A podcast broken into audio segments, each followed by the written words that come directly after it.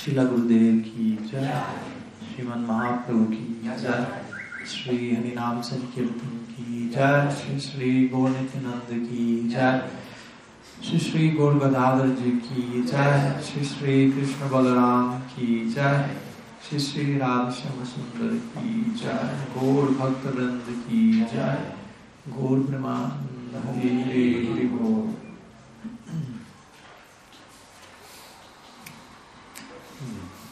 Buenas tardes a todos, bienvenidos, Pranam, todos los conectados online también, todos los presentes. Y hoy estamos continuando con otra serie de tópicos que los cuales hemos sido invitados a compartir. Que Param Prabhu me sugirió, me invitó a compartir algunas ideas sobre el concepto de relaciones Vaishnavas ¿no? el día de hoy y el día de mañana, por lo que vamos a estar compartiendo algunas ideas al respecto. Dentro del marco también del concepto conocido como la etiqueta Vaishnava. Hace algunos años hicimos una serie al inglés sobre el tema.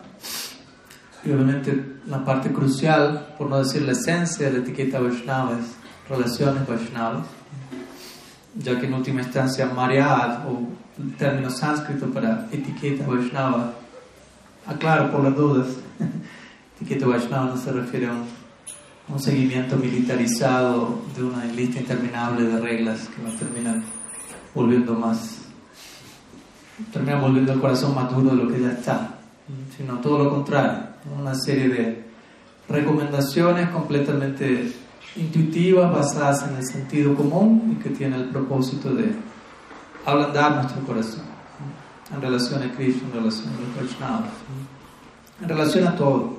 En última instancia, la etiqueta Vaishnava tiene que ver con, con aprender a cómo relacionarnos con todo, no solo con personas, sino con cada aspecto de la realidad. Cada aspecto de la realidad nos invita a un tipo de relacionamiento, un tipo de vínculo. Entonces, el arte de saber cómo abordar cada persona, cada objeto, cada átomo de la creación ese arte también se puede llamar etiqueta Vaishnava o también relaciones Vaishnavas.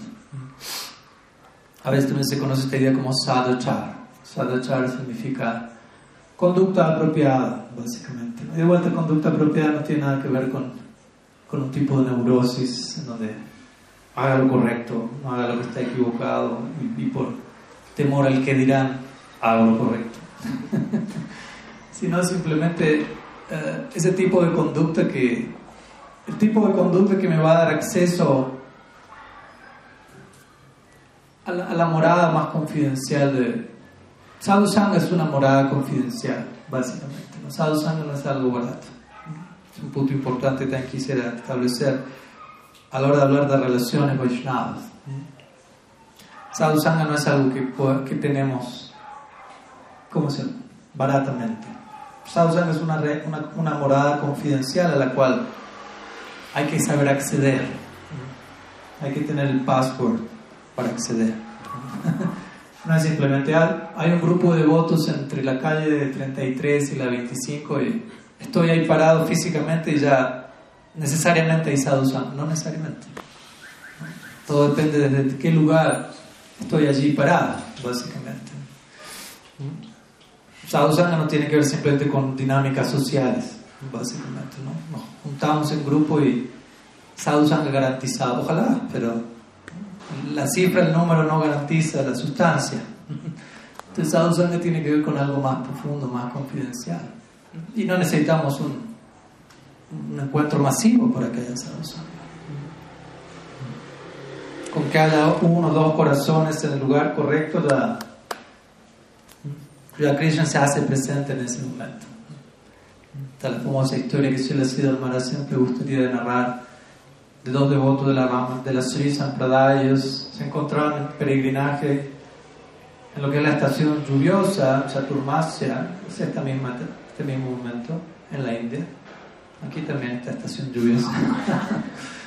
y, y, no pudieron continuar su viaje, quedaron en una, en una caverna por unos días juntos y ambos se absorbieron en Harikata. Y en un momento uno de ellos le dice al otro, siento la presencia de, de alguien más en la, cueva. Somos dos, no hay nadie más cerca, pero se siente la presencia de alguien más. La otra persona, el otro sábado confirma, sí, yo también siento exactamente lo mismo. Yo intuyo que esa tercera persona que sentimos presente es la persona sobre la cual estamos hablando nosotros en este momento. Mediante Sadhu Sangha, la presencia de, de Bhagavan es, es, invocada, porque Bhagavan mismo se encuentra atraído al Sadhu Sangha.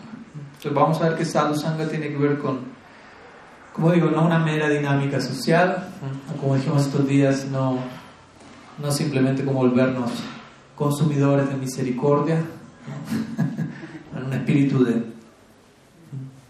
A veces usamos la expresión ladrones de misericordia, pero una, vez que robamos misericordia tenemos que saber qué hacemos con el motín, básicamente, ¿no? Y no seguir robando más, sino saber qué hacer con él. Entonces, Sadhu tiene que ver con, con, muchas correlaciones, Vaishnava tiene que ver con, con, muchas cosas de este tipo. Vamos a comenzar primero que nada definiendo el término, ¿no? o, las dos palabras que hacen al, título de la clase de relaciones Vaishnavas. Partamos por, vamos por el al diccionario primero. Y ahí vamos a ver qué podemos hacer en la práctica al respecto. en un sentido, relaciones Vaishnavas, las dos palabras son como sinónimos, porque para nosotros no existe el Vaishnavismo sin relaciones. No podemos hablar de Vaishnavismo sin relaciones. Somos personalistas. ¿no? Nuestra meta última es relaciones, intercambios y basados en el afecto. Entonces el principio del relacionamiento está inherentemente incluido en la noción del Vaishnavismo.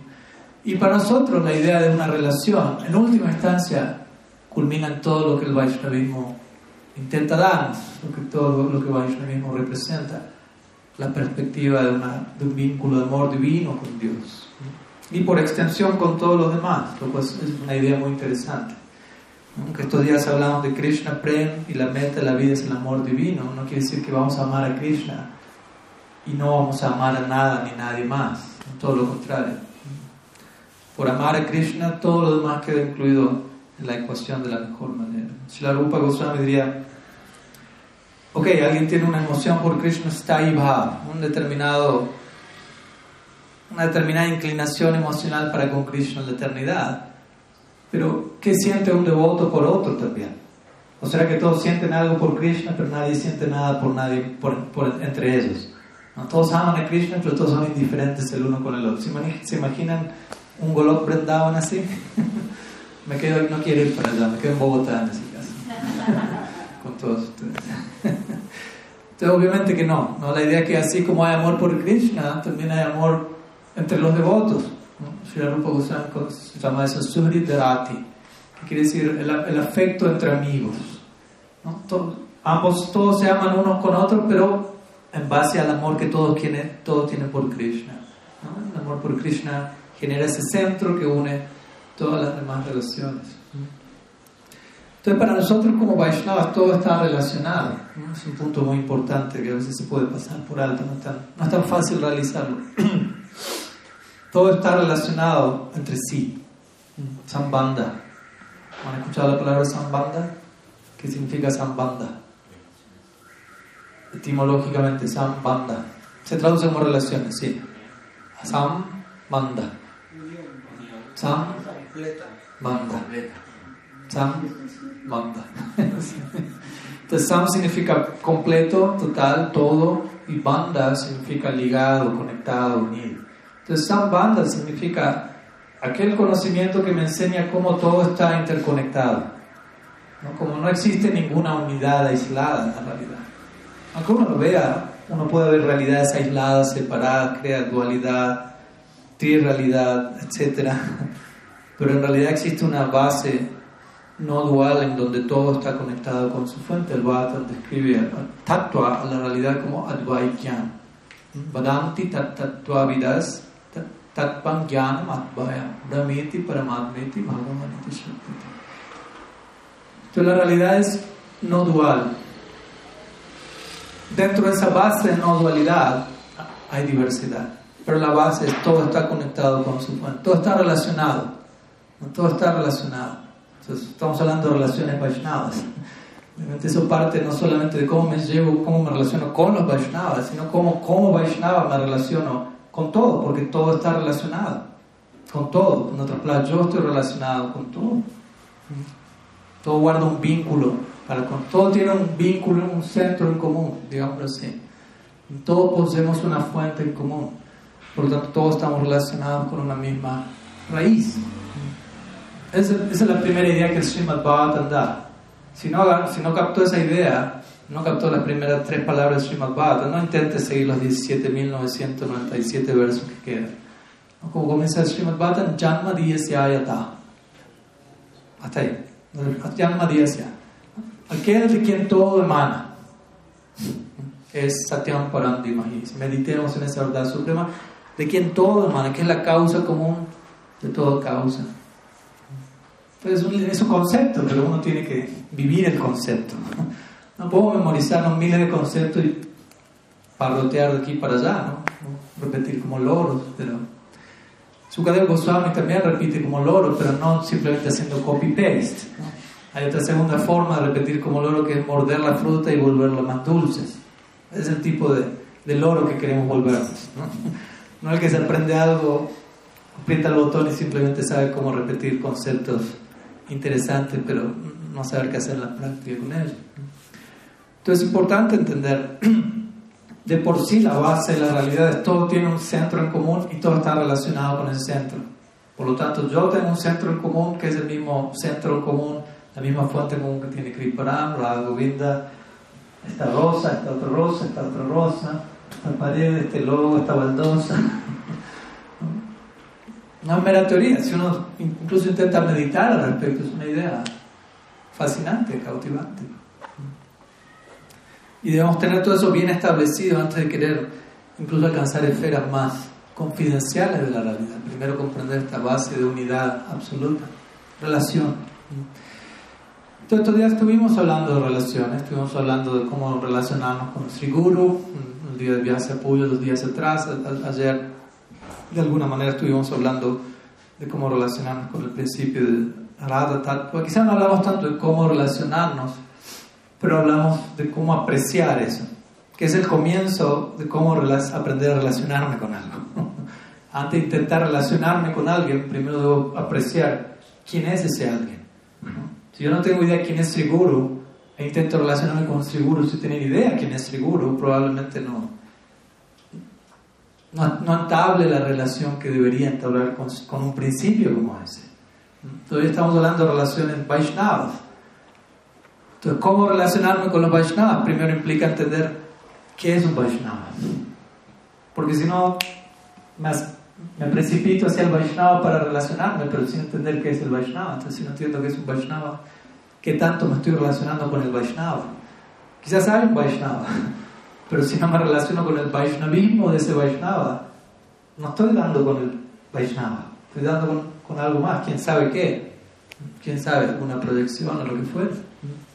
Entonces vamos a tratar de concentrarnos cómo relacionarnos con el Vaishnava, empezando a apreciar qué es el Vaishnava, qué es el Vaishnavismo. Mañana vamos a dirigirnos un poco más en la dirección de cómo relacionarnos con el mundo que nos rodea que es otro de los Shakti de Bhagavan, Maya Shakti, cómo interactuar con las dinámicas de este mundo de manera que Maya Shakti no sea un obstáculo, pero se vuelva algo que facilite. Todos los Shakti de Bhagavan están al servicio de Bhagavan. No hay nadie conspirando en contra de Bhagavan. No es posible.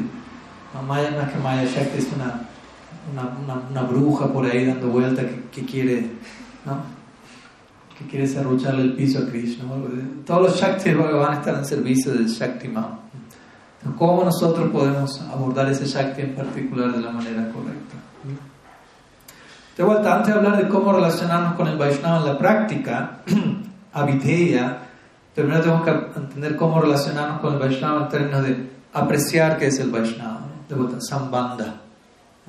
Y solamente ahí va a venir el prayoya, ¿no? el fruto deseado, apropiado de las relaciones Vaishnavas, porque si no, probablemente no encontremos demasiado en una relación Vaishnava, no porque no lo haya, sino porque no aprendimos a descubrirla.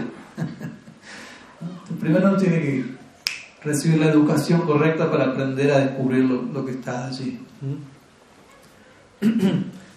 Pero incluso antes de ir por un momento a, cómo apreciar al Vaishnava, como mencioné hace un rato, es importante en, el nombre de honrar, venerar, como vamos a ver, respetar el Vaishnava al principio del Vaishnavismo, que no se nos pase por alto honrar, venerar, respetar a todos, porque vuelta todos tienen un eje en común que es Krishna. Y Krishna está presente en todos, en todas partes. En estos días estábamos estudiando las oraciones de Brahma. Luego de las oraciones de Brahma viene un intercambio de preguntas y respuestas entre Parikshit Maharaj y Sukadev Goswami. y en un punto Parikshit Maharaj le pregunta a Sukadev Goswami, pues como ustedes saben, el Brahma Vimohan Lila, o si, si no saben, se están por enterar, durante un año Brahma cree que secuestra a los amigos de Krishna y a los terneros de Krishna. Cree que lo hace, en realidad no está pasando, pero esa es parte de su bimohan o de su ilusión. Y durante todo ese año, Krishna se expande a sí mismo en la forma de cada uno de sus amigos y terneros. Para que nadie note que, que, están faltando, por decirlo así. Y todo transcurre normalmente en Y nadie se da cuenta de que esos muchachos y esos terneros son Krishna, en verdad porque los conoce tan bien a cada uno de sus devotos que sabe cómo replicar perfectamente a cada uno de ellos, no solo físicamente, sino internamente. Entonces pasa todo un año y nadie en Vrindavan se da cuenta, hasta que al final del año Balaram está observando la secuencia y dice, aquí hay algo raro. Primero lo observa las vacas que habían tenido terneros recién nacidos, pero las vacas están, salen corriendo con mayor afecto por los terneros que nacieron hace un año. ¿cómo puede ser una vaca negligencia el ternero recién nacido y sale corriendo al, al ternero mayor? No cuadra. Obviamente el ternero mayor era Krishna, ¿no? en la forma de un ternero. Y luego lo observan los padres, las madres de Vrindavan teniendo más afecto, teniendo igual de afecto por, por sus hijos que el que ellos suelen tener por Krishna. Obviamente esos hijos eran Krishna. ¿Se entiende? Y Balaram se pregunta, aquí hay algo raro. Porque todos están queriendo a sus hijos igual que Krishna.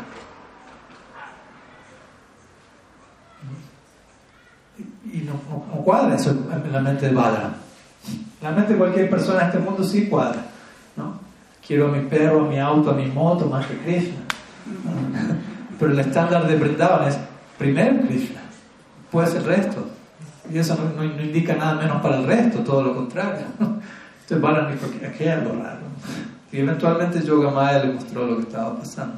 Entonces al final de la narrativa, Pariksit Maharaj le pregunta a Sukadev, ¿cómo puede ser que las madres de Vrindavan querían más a alguien que no era su hijo, Krishna, que a su hijo?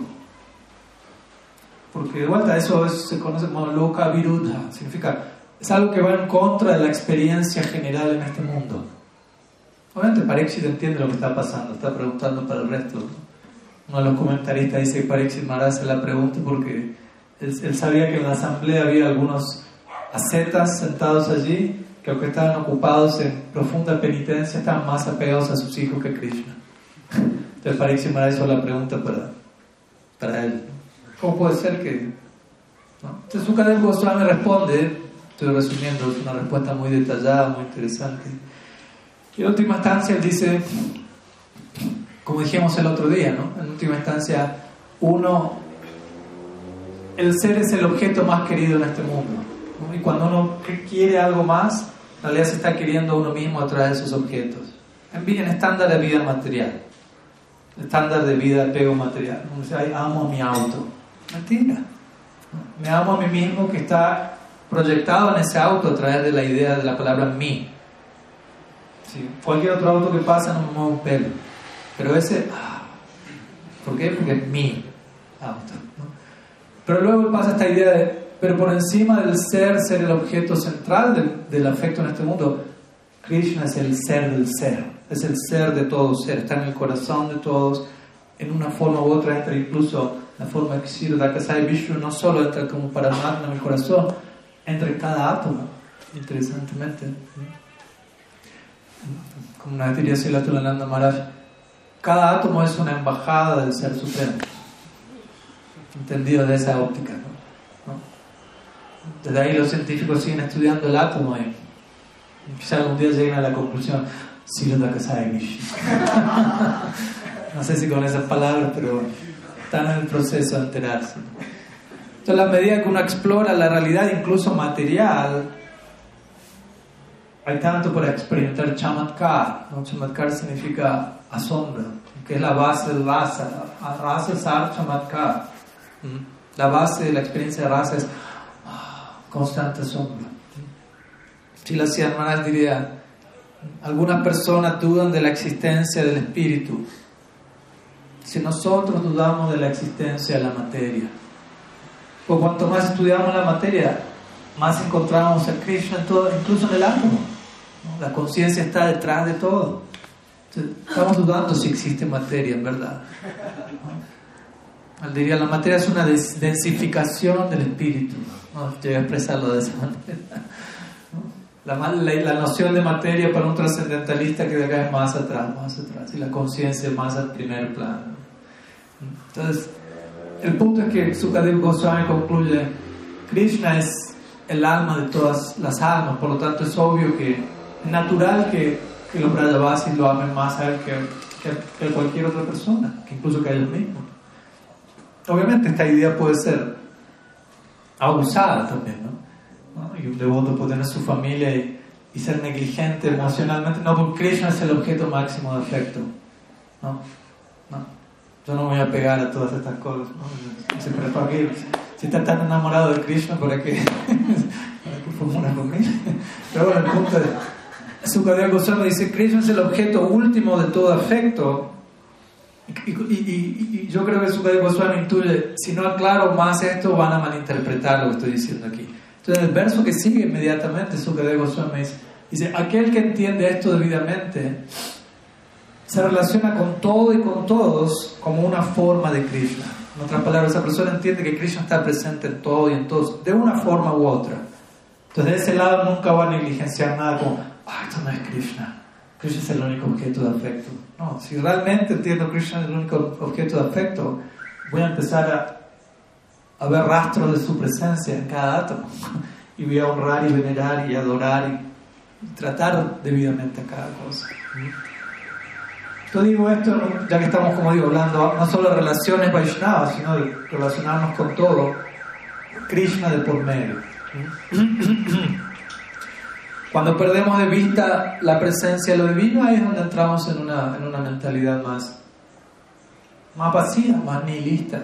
El otro día estaba hablando con un hermano espiritual mío y me decía, me contaba un experimento interesante que una persona era totalmente nihilista, que significa alguien que considera nada tiene sentido, todo es vacío, todo es absurdo, la vida no tiene propósito, en esa línea de pensamiento. Pero él estaba abierto a, de alguna manera, dejarse ayudar. Entonces alguien le dijo, bueno, vamos a hacer un experimento. Durante la siguiente semana relacionate con todas las personas que te crucen como si fuesen Jesucristo disfrazado. No era un Gaudiya Vaishnava, pero le dio el mismo paralelo al concepto que estamos manejando. Dios está en todo. Y se dice que esa persona, ok, voy a seguir el experimento. Y empezó a relacionarse con todo como si fuese Jesucristo apareciendo en otra forma. Dice que después de una semana su vida cambió por completo y el nihilismo salió por la ventana corriendo porque él empezó a, darse cuenta, wow, qué potencial de, descubrir algo extraordinario en todas partes, ¿no? temas que tanto estamos dispuestos a. Entonces, digo esto porque cuando hablamos de relacionarnos con los Vaishnavas, podemos, ya, los Vaishnavas, pero todo lo demás, mm, ¿no? Y en un sentido, todos son Vaishnavas potenciales, al menos en potencia. Y uno debería ser lo suficientemente generoso como para relacionarse con todos en esa dirección. Mi Guru Maharaj siempre gusta decir que en este mundo muchas veces las personas nos juzgan por lo que fuimos en el pasado, por lo que hicimos hace 45 años atrás, si uno tiene más de 45 años, o la vida previa incluso. Si uno esta vida se portó bien, no, pero yo sé que la vida pasada seguro te conozco. y, quedamos estancados ahí en la mente de otras personas. No, no, no, no hay posibilidad de, cambiar, somos eso. Entonces no es muy generoso que digamos esa óptica. Una óptica más generosa es, ok, no te juzgo de acuerdo al pasado, pero ni en la vida previa ni al pasado de esta vida, te juzgo en base a quién eres ahora en el presente. Dice, bueno, más generoso, pero necesito un poco más de generosidad, porque en el presente todavía no soy producto terminado, no, no soy la gran cosa. Pero ahí es donde viene la, la, verdadera misericordia, que es uno es considerado no en base a quién fue, a quién es, sino a todo lo que puede llegar a ser a futuro, en base al potencial que le acompaña a uno. Ese es el, ojo con el cual nos mira Mahaprabhu, el ojo con el cual nos mira el sadhu. El sadhu no está jugándome, uy, tú hiciste todo esto, ya te conozco tu timeline, ta, ta, ta. No, no, ni siquiera estás en esta situación, pero ¡ah! te espera este futuro tan brillante. Swami Maharaj siempre me dice que esa es la frase que más le gusta de Srila Siddhar Maharaj. ¿no? Maharaj una frase que le dice, tu futuro es brillante. Viniendo alguien como Srila Siddhar Maharaj, eso es más que suficiente. Entonces, con su generosidad, él traspasa cualquier capa de anartas que todavía puedan estar hasta el día de la fecha y y ve todo lo que podemos ser. Como dijimos el otro día, ¿no? ¿Quién es el guru? Nuestro propio potencial apareciendo delante de nosotros. Y ellos nos ven a nosotros en términos de nuestro potencial. Esa es su generosidad. Uno a veces no es tan generoso en ese sentido. Uno se, se juzga a sí mismo, agarra el látigo ¿no? y no para. ¿no? Por cosas que hizo hace no sé cuánto, no sé cuánto. Y los sábados vienen a tratar de mostrarnos eso no es todo, ¿no? Siga adelante. No se sobreidentifique con, como hablamos hoy, ya no me acuerdo con quién, con sus anartas, ¿no? Uno puede tener una, una puede decir, no, pero Maharaj, usted no sabe la pila de anartas que tengo, ¿eh? pero Giriraj Govardhan es un chiste al lado de ¿no? Esa no creo que Krishna la pueda levantar. y ahí no dice, no, eso ya demasiado. ¿Usted cree que sus anartas son más poderosos que el pulgar de la mano izquierda de Krishna? le está dando más peso a sus anartas que a la misericordia de Krishna. Se cree más que Krishna. Es otra forma de ego en realidad, aunque parece humildad. Soy tan bajo, tan caído. Pero soy tan bajo tengo tantos anartas que Mahaprabhu no me puede liberar a mí. no, no, no, no funciona así. La gracia de Mahaprabhu del sadhu es tal que, que eso está allí. Nosotros estamos recibiendo ese tipo de compasión, estamos recibiendo ese tipo de mirada en donde somos considerados en base a nuestro potencial, pero eso tiene un precio. Y el precio es, deberíamos, si recibimos esa mirada, deberíamos extender esa mirada a otros también. Si no, no, no, no, tiene sentido. Pido esa mirada, pero no estoy dispuesto a extender esa mirada, me la quedo solo para mí mismo. Automáticamente dejo de sentir esa mirada sobre mí cuando yo no soy compasivo con otros. Entonces es importante como Vaishnavas desarrollemos verdadera compasión universal. Quizás no, no es lo más elevado en la escala del Bhakti Rasa ¿no? y la culmen del Manjari y cosas como las que estábamos hablando estos días, pero hay que pasar por allí primero. Rasa, una de las características de Santa Rasa es compasión universal. Prahlad Maharaj exhibe ese ejemplo, en donde él ora por todas las entidades vivientes, derritiéndose de compasión, etc. En el espíritu de Vasudev Datta, Lila, que lo era Mahaprabhu, por favor, libéralos a todos, llévalos contigo, yo me quedo aquí solo pagando el karma de todas las entidades vivientes de todos los universos. Y estaba listo para hacerlo, no es que lo dijo para quedar bien con Mahaprabhu. Pues tengo una hoy para decirle a Mahaprabhu y a quedar, pero... estaba listo. Si Mahaprabhu le decía listo, ok, me lo llevo a todos. Te quedas por aquí por siempre, porque hay limitadas badajivas, ¿no? hay, no hay fines. Entonces, esa era su disposición, compasión universal. Primero compasión universal, luego hablamos de Bhaktivasa. Primero debemos cultivar este tipo de vida. Como digo, eso se expresa en todas las direcciones, no solamente está limitado a relaciones con los Vaishnavas. Pero bueno, habiendo dado esa pequeña introducción, vamos al concepto de relaciones Vaishnavas o con los Vaishnavas en el marco de, de Sadhu Sangha, a veces también llamado Satsanga, que a veces es traducido como asociación con los devotos y no hay problema, es correcto. El tema es que no perdamos de vista qué implica eso, porque todos los términos que usamos en nuestro glosario Vaishnava diario, uno se puede acostumbrar nomás a mencionarlos y a perder de vista qué realmente significa eso. ¿no? Uno dice prashad, ¿qué significa prashad?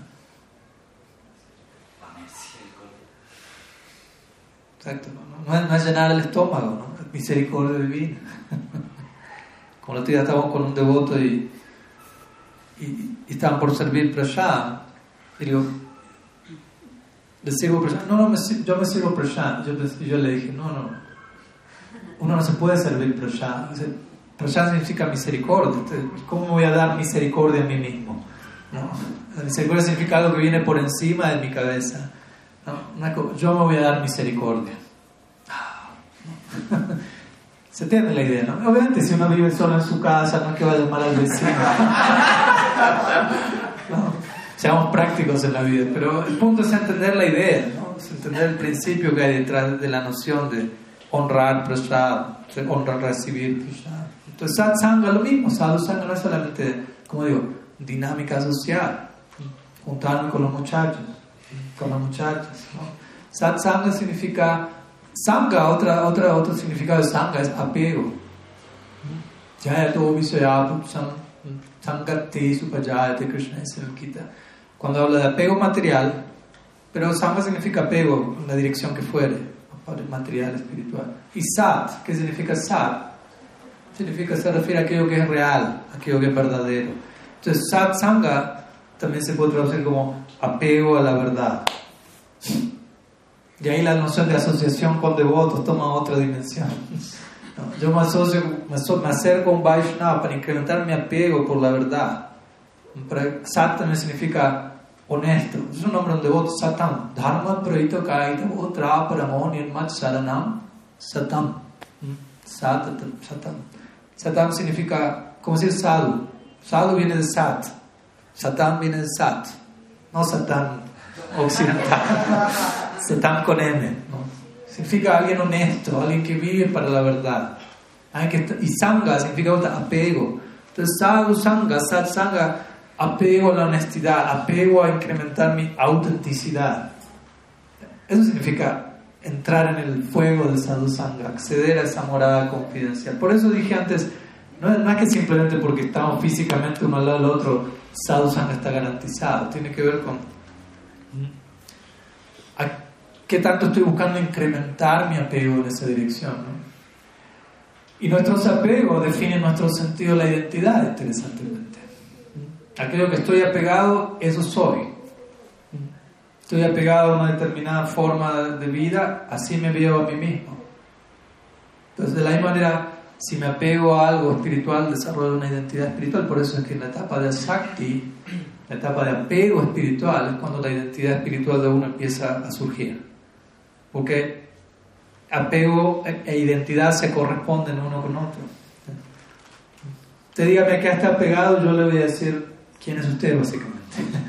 no quién es usted, pero cómo se ve a usted mismo, de acuerdo al lente de su apego. Entonces, Sadhu Sangha tiene que ver con eso, incrementar nuestro apego por ser, volverme lo más auténtico posible. Y por favor, no nadie levante la mano y me malas yo ya soy auténtico al 100%, no puedo ser más auténtico. Voy a pedir a un devoto que abra la ventana allí y voy a invitar a esa persona a retirarse. Siempre podemos ser más auténticos. Yo antes cuando digo siempre podemos ser más auténticos, de vuelta no se me vayan para la neurosis, por favor. ¿No? Oh, no soy lo suficientemente auténtico, soy un engañador, siempre podré ser más auténtico, no lo estoy diciendo. Yo no estoy diciendo eso, no estoy diciendo eso. No se me vayan por ese extremo. Pero como dijimos, no nos vayamos al otro extremo, en donde doy por sentado, soy totalmente auténtico, nadie me puede decir nada, no hay nada que cambiar, todo está en orden. No, pero tampoco el otro extremo, no saltemos de un extremo al otro, tratar de buscar el punto medio. Entonces, en ese sadhu sangha, vamos a buscar incrementar nuestro apego por la verdad. esa es la intención de de reunirnos. Krishna describe el sadhu sangha muy, muy hermosamente el Bhagavad Gita. El segundo verso del Chaturshloki del Bhagavad Gita, verso 9 del capítulo 10, dice Ma chita bhakta prana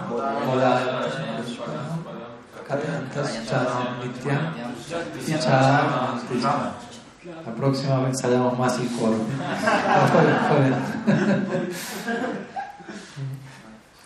Entonces, Krishna Ji básicamente dice, mis devotos están siempre absortos en mí, sus vidas están consagradas a mí, ellos se iluminan unos a otros, hablando siempre acerca de mí, permanentemente están hablando de mí y de esa manera demuestran su afecto el uno por el otro, iluminándose entre sí. De ese lugar se nutren y se dan profundo placer interno, incrementando su apego por la verdad, de vuelta, sadhu sangha. Entonces, esto como para tener una base, de vuelta, relaciones Vaishnavas es sinónimo de sadhu sangha, estamos hablando de dos cosas diferentes. Y lo opuesto a sadhu sangha, a veces para entender qué es sadhu sangha es importante hablar qué no es sadhu sangha. A veces ayuda más empezar por ahí o, o al menos aclarar qué no es. Porque muchas veces tenemos la idea errónea y primero necesitamos deconstruir la idea errónea y de ahí empezar de cero con la idea correcta. Es lo, lo, contrario a Sadhu Sangha. Asat Sangha Tyag y Vaishnava Krishna El comportamiento Vaishnava se caracteriza por evitar Asat Sangha. ¿Qué significa eso también? Porque uno puede otra variante neurosis ahí. Entonces, ya vamos, a hablar de eso. Básicamente, satsanga significa apego a todo lo que no es verdad, básicamente. Y lo que no es verdad es mentira, falso, o incluso aunque se presente la forma de, verdad. Bhakti Thakur dice, uno de los tipos de satsanga, por no decir el peor, se conoce como dharma duaji Dharma Dwaji, Dwaji, significa, um, ¿cómo se dice? Como bandera, Dwaji. Y Dwaji significa el que lleva la bandera. Y Dharma significa como el Dharma. Entonces, aquel que está llevando la bandera del Dharma, pero en realidad por detrás de la bandera está haciendo cualquier otra cosa en contra del Dharma. En otras palabras, aquel que se presenta como un devoto y utiliza esa fachada para justificar lo injustificable. Así. Es el peor tipo de, de asat el que no parece asat el que parece sadhu Y cuando decimos esto, no estoy con esto pensando, señalando fuera, ¿no? Es el punto. Pues inmediatamente uno piensa en esto y ¿dónde están esos asat ¿no? Eh... Están más cerca de lo que pensamos. Estamos durmiendo con el enemigo, como dicen. Entonces, partamos por casa, ¿no? antes de pensar dónde están los enemigos fuera. Técnicamente hablando, no hay enemigos fuera. Se le bueno, diría, el medio ambiente es amistoso. Cuando le explica Tatenu, Campano, Sushamik, Shaman, el medio ambiente es amistoso. Si veo enemigos, son mis propios enemigos mentales proyectados hacia afuera. Entonces, Eso lo he puesto en, pocas palabras a Sadhu Sangha. Quiero que en lugar de volverme más auténtico, más sincero, más realista, más honesto, promueve exactamente lo opuesto. Incluso en el nombre de la verdad. No, queremos caer en ese tipo de engaño. Pero puede pasar, por eso la prueba podría la conciencia de Krishna como una navaja de doble filo. ¿no? Dar una buena afeitada o desfigurarme por completo. Es así como Bhakti nos puede llevar a lo más elevado, si uno abusa y explota ese principio tan sagrado, eso nos puede llevar para el otro lado, hacia abajo. No, no para de vuelta, para asustarnos, pero sí para tomar la, la precaución de vida. Estamos lidiando con algo sagrado. Sadhusanga es muy especial, no solamente especial para nosotros aquí ahora, sino especial, crucial por la eternidad. Krishna Bhakti Janma Mohai Sadhu Sangha Krishna Prem Janmatinho Punarmukhyanga. Krishna Das Goswami dice, Sadhu Sangha es la raíz que da nacimiento al Krishna Bhakti. Y luego dice, e incluso cuando alguien alcanza Prema Bhakti. ¿Será que Sadhu Sangha ahí se vuelve menos importante? Pues ahora ya tengo Prema Bhakti. Ahora voy directo a Krishna, mano a mano. No necesito todos estos, estos sadhus. ¿Será que esa es la conclusión? Dice, cuando tú alcanzas Krishna Prem, Sadhusanga se vuelve incluso más importante que antes, más importante que nunca, por la eternidad. Entonces el punto es, si eso es lo más, él dice, Puna Mukhya Anga, Mukhya Anga significa un aspecto central del Bhakti en Krishna Prem es Sadhusanga. Y obviamente nunca voy a llegar a eso si no aprecio Sadhusanga por lo que es en, mi, en etapa de sadhaka como practicante. Entonces es muy importante aprender a, relacionarnos unos con los otros, especialmente el marco del bhakti, bhakti de por medio, Vaishnavismo de por medio. Nuestra práctica, uno de los nombres de nuestra práctica es Vaishnavismo. ¿Qué significa Vaishnavismo? No le puede ser adoradores de Vishnu, pero no, es adoradores del Vaishnava. Adoración del Vaishnava, eso es Vaishnavismo. La adoración del Bhakti en el corazón de esa persona. O sea, nosotros respetamos a todas las entidades vivientes, pero se, se, se enfatiza una veneración especial en la dirección del Vaishnava. ¿Por qué? Porque el Bhakti se encuentra allí residiendo y expresándose de una forma especial y eso es venerable. Venerable para Krishna mismo, quiere decir para nosotros. Entonces, sadhusanga, como digo, es algo no solo crucial para nosotros, sadhusanga es crucial para Bhagavan mismo. Bhagavan mismo está corriendo detrás de sadhusanga a diario. ¿Qué decir nosotros? Ayer hablábamos de Mahaprabhu. Mahaprabhu es Bhagavan en la forma sadhu. Y mostrando la importancia del sadhusanga en su asociación con Swarup Damodar, Ramananda Roy, Gadadhar Pandit, todos asociados. ¿no? Y él mostrando, necesito de todos ustedes para ser exitoso en mi, proyecto. Sin ustedes, Gaur Lila es un fracaso. Sadhusanga, Sadhusanga. Bhagavan siendo un devoto de sus devotos. Es una definición que da Sukadev Goswami en el décimo canto del Srimad Bhagavatam. Interesantemente. Antes escuchamos la definición de Bhagavan, es aquella persona que tiene las seis opulencias. Conocemos renunciación, riqueza, fama, etc. Sukadev Goswami el Bhagavatam dice: Bhagavan Bhakta Bhaktiman. Dice: Bhagavan es aquel que es el Bhakta de sus Bhaktas. Es, ese es mi Bhagavan, dice Sukadev Goswami. ¿Quién es Bhagavan? El devoto de sus devotos. Ese es Bhagavan. Ese es nuestro Bhagavan. De vuelta, Sadhu Sangha. Eso es Sadhu Sangha. Krishna mismo le dice, Bhakta Puja Vyadika. La adoración de mi devoto es superior a, la, a mi adoración. Porque adorar al devoto significa adorar el principio del amor divino, el principio de la devoción. Krishna mismo está adorando eso, eso está en el altar de Krishna. Está en su propio altar. De vuelta, Sadhu Sangha es extremadamente importante en el comienzo de nuestra práctica, en la meta última de nuestra práctica, para nosotros como practicantes, para nosotros como siddhas, para Bhagavan mismo. ¿Qué más, ¿Qué más necesitamos decir para enfatizar la importancia de Sadhu Sangha? Por lo tanto, en muchas secciones de las escrituras se nos entregan recomendaciones de saber cómo relacionarnos con ellos. Como dijimos, no dar por sentado el sadhu sangha. Porque a veces, como se ha dicho, la familiaridad trae desdén. Entonces yo me acostumbro, me acostumbro al prasad, me acostumbro al kirtan, me acostumbro al guru, me acostumbro al sadhu, me acostumbro como parte de mi vida, es como normal.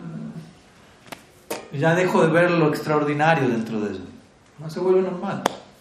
Sadhu sangha, sí, sadhu. Vamos a comer pizza juntos el viernes. Sadhu sangha ya. No, no, no, no necesariamente es So, uno tiene que continuar continuamente a redescubrir la conciencia de Krishna. Nunca, nunca, por favor, concluyan, ya sé que es la conciencia, ya, ya concluí, ya entendí de qué va la conciencia. Si, si usted dice eso, inmediatamente se está ganando el, el sello, no ha entendido absolutamente nada que la conciencia. Porque es algo de continua evolución y movimiento. O Krishna mismo está continuamente redescubriendo su propia belleza y cualidad. Él mismo no conoce sus propios límites. ¿No? Imagínense si uno dice, yo ya entendí quién es Krishna. Krishna no es serio, yo no tengo idea. A probar mismo es Krishna queriendo saborear el Bhava de Shirada y hasta un punto lo hace, pero hasta un punto no lo hace porque el Bhava de Shirada no tiene fin. Por eso necesitamos un Nitya y un Gorlila eterno, donde Mahaprabhu está eternamente abocado a eso y cuanto más se sumerge, más se expande.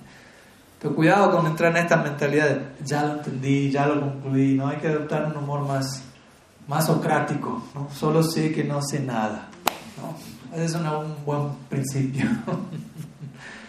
Me acuerdo, hace unos meses estaba en varios lados, pero puntualmente en Nueva Jersey, estaba en la casa de Namrasa Prabhu, y él me decía, porque varias de las clases que teníamos de los encuentros, muchos devotos iban y muchos de los devotos eran uh, hijos de discípulos de la Prabhupada, Gurukulis, etc.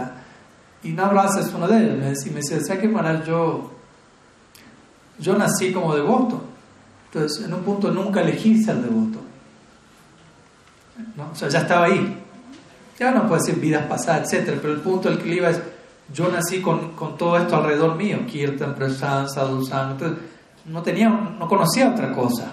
No es que tenía una segunda opción. Nací con eso, crecí con eso. Era normal para mí. Pero en un, en un punto de mi vida yo tuve que elegir volverme devoto. ¿no? Tomar voluntariamente el paso y la decisión. Yo elijo este estilo de vida. ¿no? Porque hasta el momento estaba ahí. No, no, no, no, no hubo elección. No como algo malo, simplemente uno estaba ahí, eso estaba ahí. pero me dijo, en un punto de mi vida, yo tengo que eh, o elegir o no elegir, pero si lo elijo lo tengo que elegir, ¿no? Y en ese momento le decía, yo tuve que redescubrir la conciencia de Krishna, porque yo tenía mi idea de que es conciencia de Krishna, pero era mi idea de, de lo que sí estaba acostumbrado a toda mi vida, alrededor mío, Kirtan.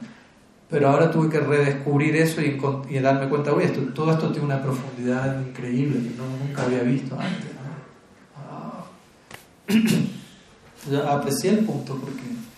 Y es un trabajo continuo, de vuelta, no es que la redescubrí una vez, listo, me puedo jubilar ahora, ¿no? no hace falta más redescubrimiento. Todos los santos días hay que continuar. Y no como algo malo, como algo genial, porque si, si, si, algo no puede seguir siendo redescubierto, es aburrido. Se terminó ahí, hasta ahí llegamos. Estamos hablando de, estamos hablando de vincularnos con el infinito. Trata de entender esto. Conciencia de Krishna implica acercarnos al infinito. ¿Qué tanto uno puede acaparar el infinito? Si la señora diría, uno solamente puede tocar un punto en una línea eterna. Y ese punto lo va a colapsar aún demasiado. Nunca pensar, ya casi que lo capturo del todo. No, hay límite para el progreso, si lo decía diría. Ese es el precio a pagar si uno se quiere acercar al infinito. No hay límite para el progreso.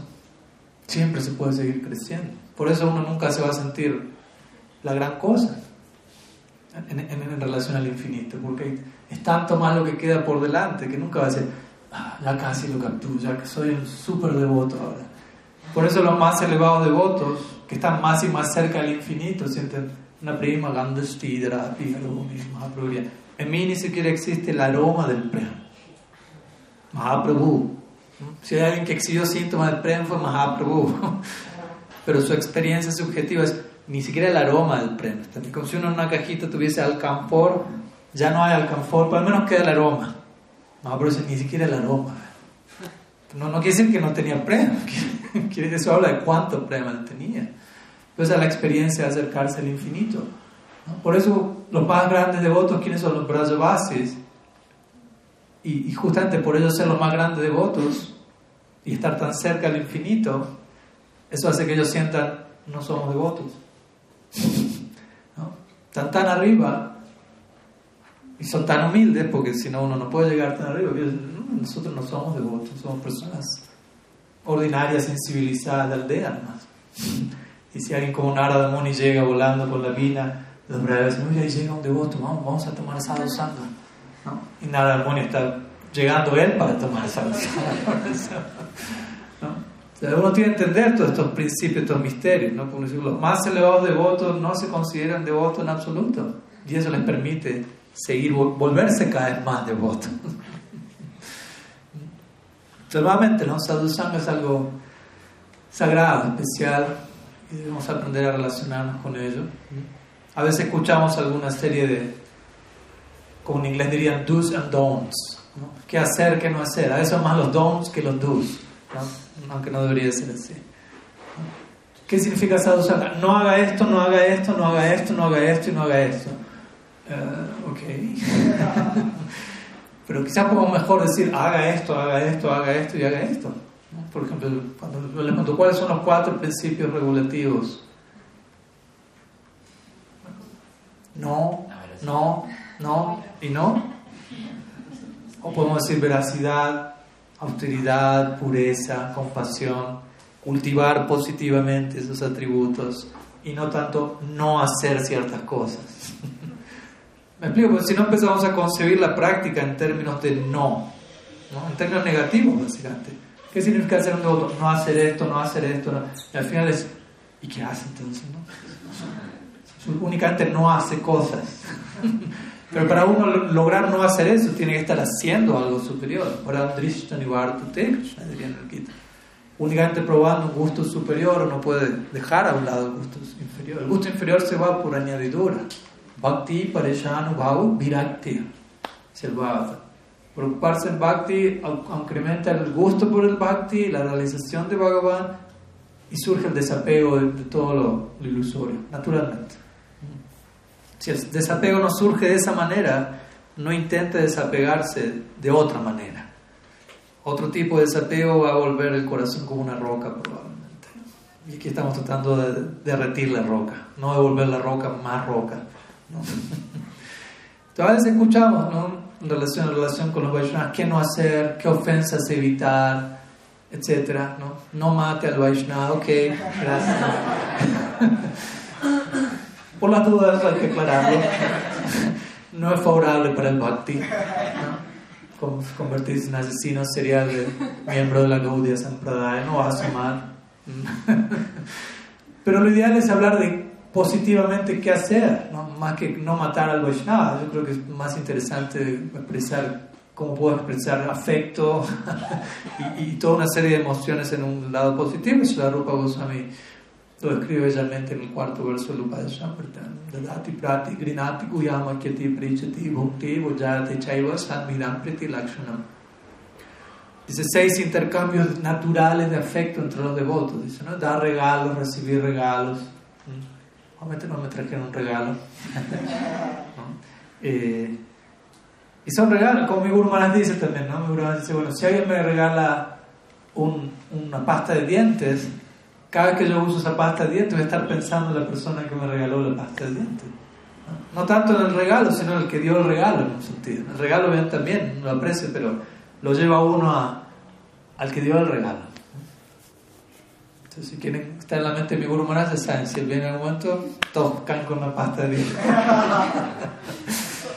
pero, el punto aquí es, desde ese lugar, ¿no? tratar de, expresar emociones positivas, revelar la mente en forma confidencial, abrir nuestro corazón, compartir nuestro mundo con otros, dar prasad, recibir prasad, de vuelta, esos son intercambios de afecto.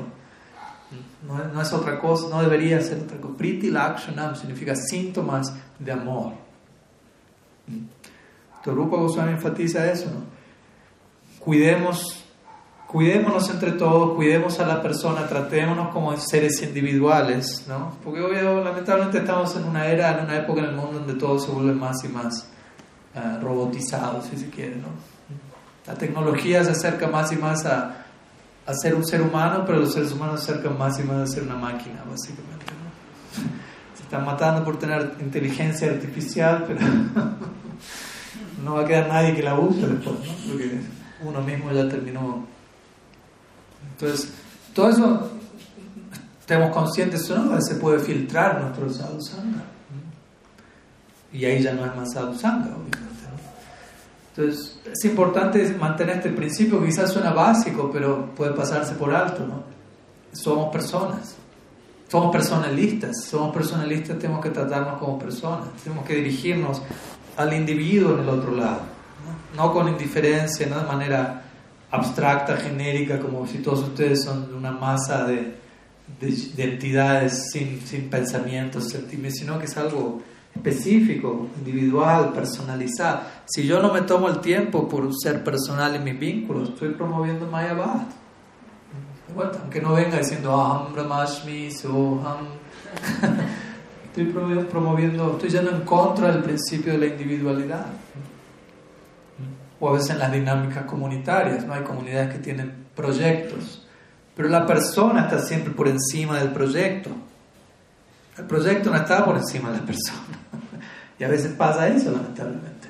La prioridad es el proyecto y que el proyecto funcione, que la situación sea exitosa a costa de, del individuo. Gracias.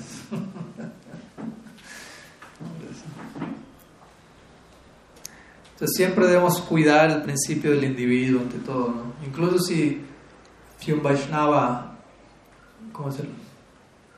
Si yo tengo un templo y el templo se me está viniendo abajo y necesito arreglar el techo y, ese, y solamente un devoto puede arreglar ese techo, pero la situación en la que ese devoto está en su fe, le va a ser más sano estar en otro lugar para cuidar su techo y, y el mío se va a venir abajo del templo, que se venga abajo del templo, pero que se salve la fe de esa persona.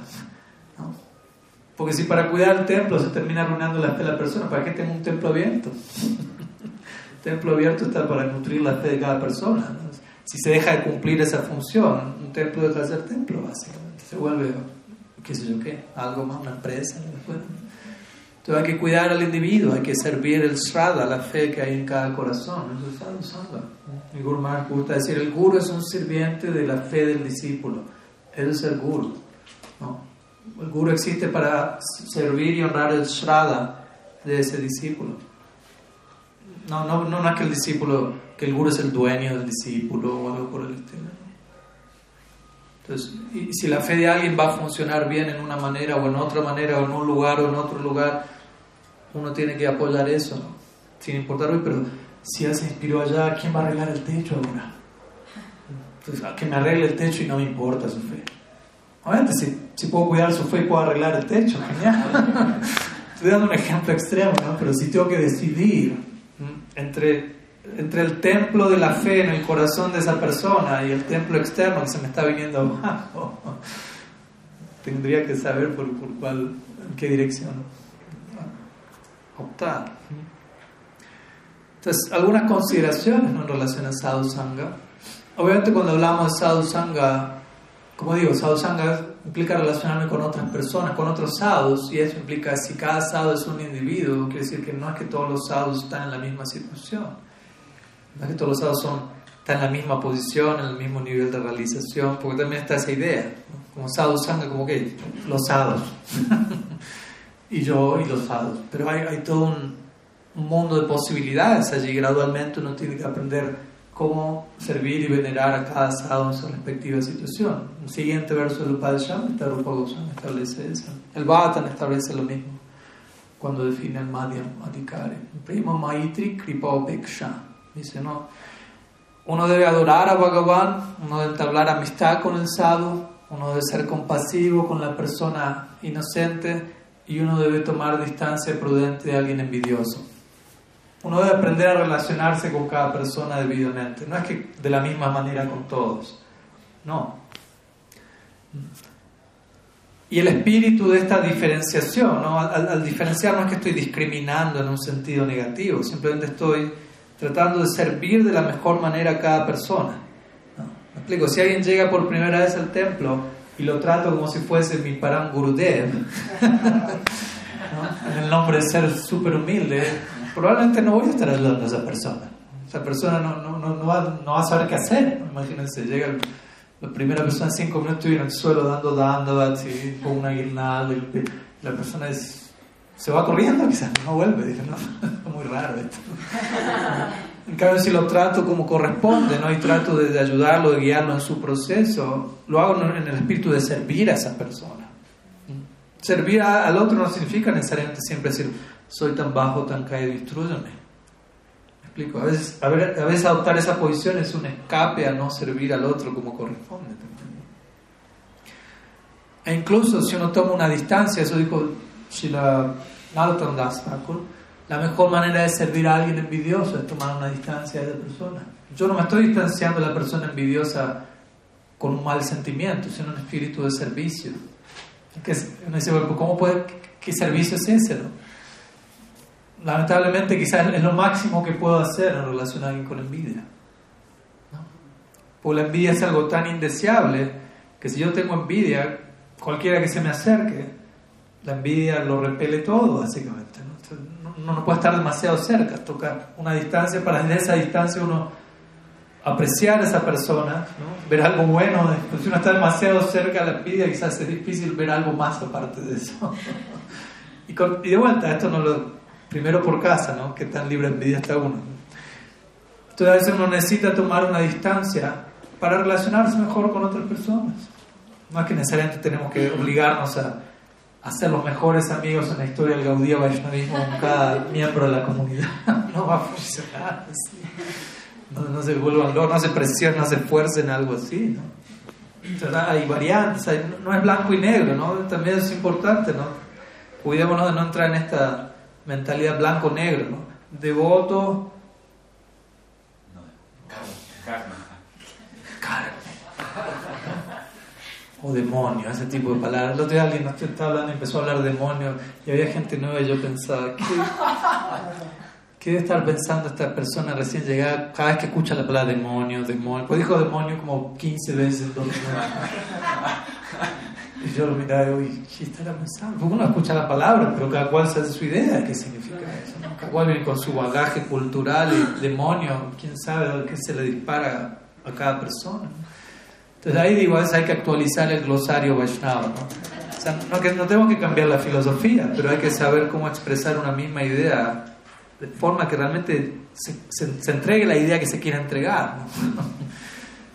Entonces, la realidad no es blanco-negro, ¿no? o es devoto o es karmi o algo por el estilo. ¿no? O sea, hay niveles de karmi, niveles de devoto y un devoto todavía tiene puede tener un montón de tendencias del otro lado, por decirlo así también. ¿no? y hay niveles de todo. ¿no? no, es blanco-negro, como mi Guru Maharaj le gusta decir, entre el blanco y negro hay 256 variedades de gris.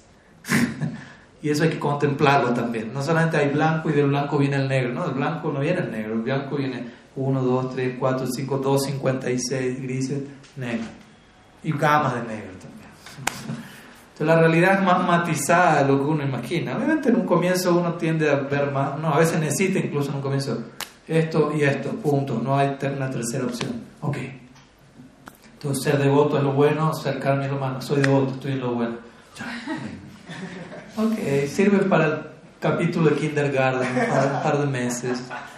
Pero al rato uno se da cuenta esto ya no, no funciona, ¿no? se vuelve insostenible. Entonces hay que, seguir creciendo y, y de vuelta y aprender, entender oh, toda una gama de personalidades y formas distintas de relacionar. Mahaprabhu exhibió eso en su Acharya Lila. ¿no? Mahaprabhu es Krishna mismo dando el ejemplo de cómo relacionarse, cómo establecer la la importancia del Vaishnava, de relacionarse con el Vaishnava, sean ellos pares a él en términos de edad, ¿no? más jóvenes, mayores. Con el lila había de todo, obviamente. ¿no?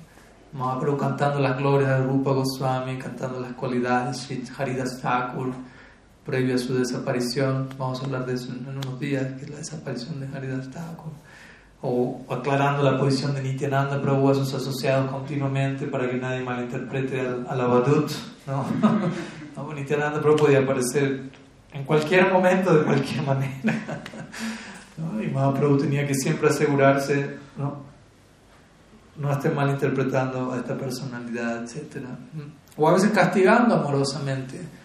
Chottahari Das, como vimos hoy, o, Krishna Das, el sirviente que acompañó a Mahaprabhu en su tour por el sur formas de saber cómo relacionarse, o con alguien mayor pero que no está tan bien parado. A veces también pasa eso, ¿no? Un Ramachandra Puri que llega a Naudo y, quien era ah, como un tío espiritual de Mahaprabhu, pero como sabemos, esta persona tenía la costumbre de criticar a todo el mundo. ¿no? Y si un sannyasi no comía demasiado, lo criticaba porque no comía demasiado. Dice, tiene que comer más. Y él mismo le servía. Y le servía, le servía. Y cuando comía, después lo empezaba a criticar, no está comiendo demasiado. Mahaprabhu comía menos, está comiendo desapego artificial eso, ¿no? Y veía alguna hormiga caminando por fuera del cuarto de Mahaprabhu, Sannyasi tiene dulces escondidos dentro del cuarto. su filtro era defecto donde quiera que ponía el lente, incluyendo a Mahaprabhu mismo. Pero Mahaprabhu se mantenía tolerando, ¿no? no decía nada, ¿no? Él es mi mayor, no hay problema. Y, y, él ajustaba su dieta y comenzaba a comer la mitad de lo que comía y todos los devotos estaban orando en cadena de oración para que Ramachandra Puri se vaya cuanto antes. pero Mahaprabhu nunca protestó, ese es mi punto, ¿no? él mantuvo cierta postura, al menos a un nivel formal, pero respetando a sus mayores. Entonces, de vuelta, hay diferentes relaciones con los Vaishnavas, no, no todos los Vaishnavas son la misma persona y, y vamos a ser puestos a prueba de distintos lugares y tenemos que aprender a pasar cada una de esas pruebas que cada relación nos van a poner. No es que cuando la prueba viene, ay, no, no me gusta eso, o ese Vaishnava es, no es tan agradable porque me pone a prueba. ¿no? O sea, no es que el Vaishnava me pone a prueba, ¿no? al exponerme a una relación con alguien sale a la luz lo que tengo que resolver dentro mío. Especialmente cuando uno se relaciona con alguien con, con quien no va a estar de acuerdo en todo. Ese es un desafío interesante, ¿no? Mantenerse respetando y queriendo, por encima del mero respeto, alguien con el que no estamos de acuerdo en todo. Obviamente estamos de acuerdo en lo más importante, de vuelta, ¿no? Krishna es nuestra fuente en común. Sobre esa base de acuerdo tan importante tenemos el potencial de acomodar todas las diferencias. Pero esa es la tarea que nos toca en el día a día. Hay lugar para acomodar todo, ¿no? Incluso en el lila va a haber diferencia de opinión. No es que todos en el lila opinan lo mismo. Por ejemplo, Yashoda en la noche quisiera que Krishna duerma y descanse profundamente toda la noche. Si Radha y las Gopis no quieren eso. ¿Se entiende? Hay una diferencia de opinión. Pero no es que crea un conflicto en el lila y que Radha y Yashoda no se quieren la una al la otra, todo lo contrario. Entonces, si incluso uno va a tener que saber navegar y sostener esa diferencia de opinión por la eternidad, como citas, como seres perfectos, hay que empezar a, ejercitar eso aquí como sadakas. Porque si no, no vamos a entrar allá. Trate de entender eso. Uno no llega al mundo espiritual sin haber trabajado todo lo que hay que trabajar para cualificarse para estar ahí. No es que me cualifique en un 30%, queda un 70% pendiente, pero Krishna está misericordioso que al final de mi vida, ¡pum!, me mandó a Golok Vrindavan. Si todavía no pasé ese 70%, no voy a saber qué hacer estando allí. No voy a poder acomodar tantas cosas que hay que acomodar. Entonces, es importante que, que nuestras relaciones con los Vaishnavas nos acostumbremos a, a convivir con diferencia de opinión. Entendiendo, eso va a existir por la eternidad, ¿no? incluso con otras sampradayas. ¿no? Uno, se encuentra con Sri Vaishnava. Hace un tiempo fui a visitar un templo de Sri Vaishnava en Estados Unidos. Y era muy bonito, ¿no? Obviamente es otro humor, Vaikuntha. Y para ellos Krishna es un avatar de Vishnu. Para nosotros es opuesto. Pero lo interesante es que ellos aspiran a Vaikuntha y eventualmente ellos alcanzan Vaikunta y en Vaikunta ellos retienen esa opinión y están en el mundo espiritual. ¿Me explico? No es que están equivocados y en algún momento se dan a dar cuenta estaban en Maya. No, esa misma opinión los lleva a Vaikunta y nuestra opinión nos lleva a Brindavana y los dos lugares están en la eternidad. No hay caída allí, no hay Maya allí, pero cada cual tiene su perspectiva de la realidad. Entonces no es algo para pelear o ver, convencer al otro y derrotar y tenemos razón nosotros, el otro está mal. ¿no? De vuelta entrar en esta dicotomía, mal, bien, tiene razón, no tiene razón, etc. Si este tipo de diferencia de opinión es posible en la eternidad, de vuelta, hay que empezar a, trabajar aquí, ¿no? en nuestras relaciones. Y seamos realistas, creo que ninguno de ustedes me va a decir, yo encontré, a la persona con la que estoy de acuerdo en 108% absolutamente todo. Si usted cree que encontró a esa persona, yo le voy a decir, probablemente lo conocí hace 5 minutos. Convivan un par de días y se va a dar cuenta que no es el caso, no, no existe eso. Y no existe no porque sea algo malo, uh, no existe y qué pena. No, porque la realidad es variada, incluye unidad, pero incluye diversidad también. Veda, ved. Esa es nuestra filosofía, unidad en diversidad. No queremos solo unidad. Imagínense estamos de acuerdo en todo, en todo momento. Es una tortura. Imagínense, yo me acerco con una idea y cada digo, yo estaba pensando exactamente lo mismo. Ay, siento esto. Yo estoy sintiendo exactamente lo mismo. Ya, basta, ¿no? Un poco de conflicto, por favor. Pero si hay demasiado conflicto y diferencia, también eso es insostenible. Entonces, demasiada diferencia, una tortura. Demasiada unidad, otra variante de tortura. Como, como dice en inglés, variety is the spice of life. La diversidad es el, condimento de la vida. Pero si le pongo demasiado condimento a la masala, ya no puedo tragar eso. Entonces, demasiada diversidad es too much. Pero demasiada unidad, terminamos todos en Brahman ahí, ¿no? Todos volviéndonos uno. Está aburrido.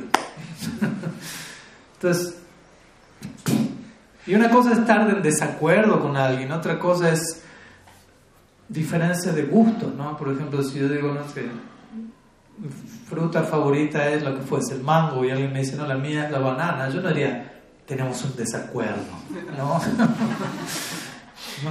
Hay una diferencia de, gusto de acuerdo a samskaras que uno adquirió. Entonces también hay manera de, de abordar la situación de manera que no lo dramaticemos como estamos en desacuerdo, está en contra mío, mm, lo que fuese, ¿no? no me entiende, empezamos a jugar la víctima y estamos rodeados de enemigos. Se acabó el sadhusanga ahí, pero hace rato. ¿Mm? Entonces, si no estoy de acuerdo con alguien, con un Vaishnava en este caso, también está bueno preguntarme, ¿por qué estoy en desacuerdo? Porque a veces uno da por sentado, estoy en desacuerdo, yo estoy bien y el otro está mal. Pero ¿por qué estoy en desacuerdo?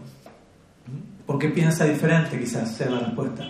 Ok, piensa diferente, pero ¿por qué el que piense diferente genera un desacuerdo?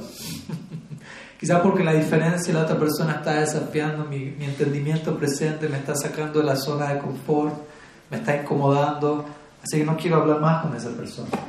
Cuando en realidad todo eso es algo saludable a lo que debería exponerme para crecer en la relación. Entonces el punto es ese, que yo esté en desacuerdo con alguien no significa necesariamente estoy en lo correcto. Probablemente lo contrario. Aunque sigamos en desacuerdo, pero al menos exponerme a esa diferencia de opinión y, ver que, que sale de mí cómo reacciona ante la diferencia. ¿Qué tanto puedo tolerar una diferencia de opinión? Pues si no puedo tolerar eso, soy un dictador potencial, básicamente. No, en serio. En serio y armado con una filosofía espiritual, con nociones absolutas, eso es un peligro público. muchas de las más grandes atrocidades de la humanidad son hechas en nombre de la religión y Dios y todo eso. Entonces, combinar un mensaje de, alcance absoluto con una estrechez mental considerable y ahí tiene la fórmula, no el éxito precisamente, eso todo lo entonces, este tipo de diferencias también son, ponen a prueba también nuestro afecto, ¿no? O sea, si yo le digo a alguien, te amo, pero mientras si estés de acuerdo con todo lo que yo pienso, me dice, uff, qué amoroso, ¿no? Entonces necesito diferencias para que el amor sea puesto a prueba, básicamente. Las diferencias ponen a prueba qué tanto estamos dispuestos a, a seguir adelante pese a, y más bien convertir esas diferencias en en complemento, en ornamento, como lo quieran llamar, no en causa de discordia, de distancia, etc.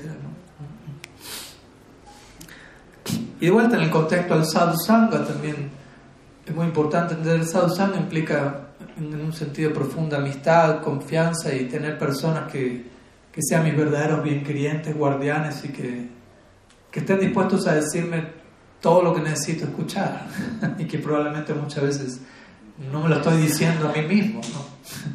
¿no? Hay una frase famosa que dice, los verdaderos amigos te apuñalan de frente. ¿no? ¿Quién le dijo? Oscar Wilde, creo. No, no por detrás, sino que van... O sea, te apuñalan en el sentido, me dicen algo que lo siento como un puñal, pero que en realidad es lo que necesito escuchar y me, me van por delante, ¿no? Como, Pero desde, con afecto, de vuelta. Con esto no estoy queriendo justificar, ok Ok, eso es amistad, prepárense para el final de la clase. Cada cual tiene su puñal de Pero diciendo, si realmente yo tengo afecto por alguien, voy a demostrar mi afecto incluso en esa forma. No, afecto no solamente, como dijimos, ¿no? Caricia y sí, sí, sí, pobrecito. Muchas veces las personas que glorifican baratamente son las mismas personas que después lo terminan uno criticando baratamente. Es, básicamente así funciona que larga un kijae barato, después del kijae va a venir otra cosa, igual de barata. Entonces, no estamos interesados en, glorificación barata ni en crítica barata.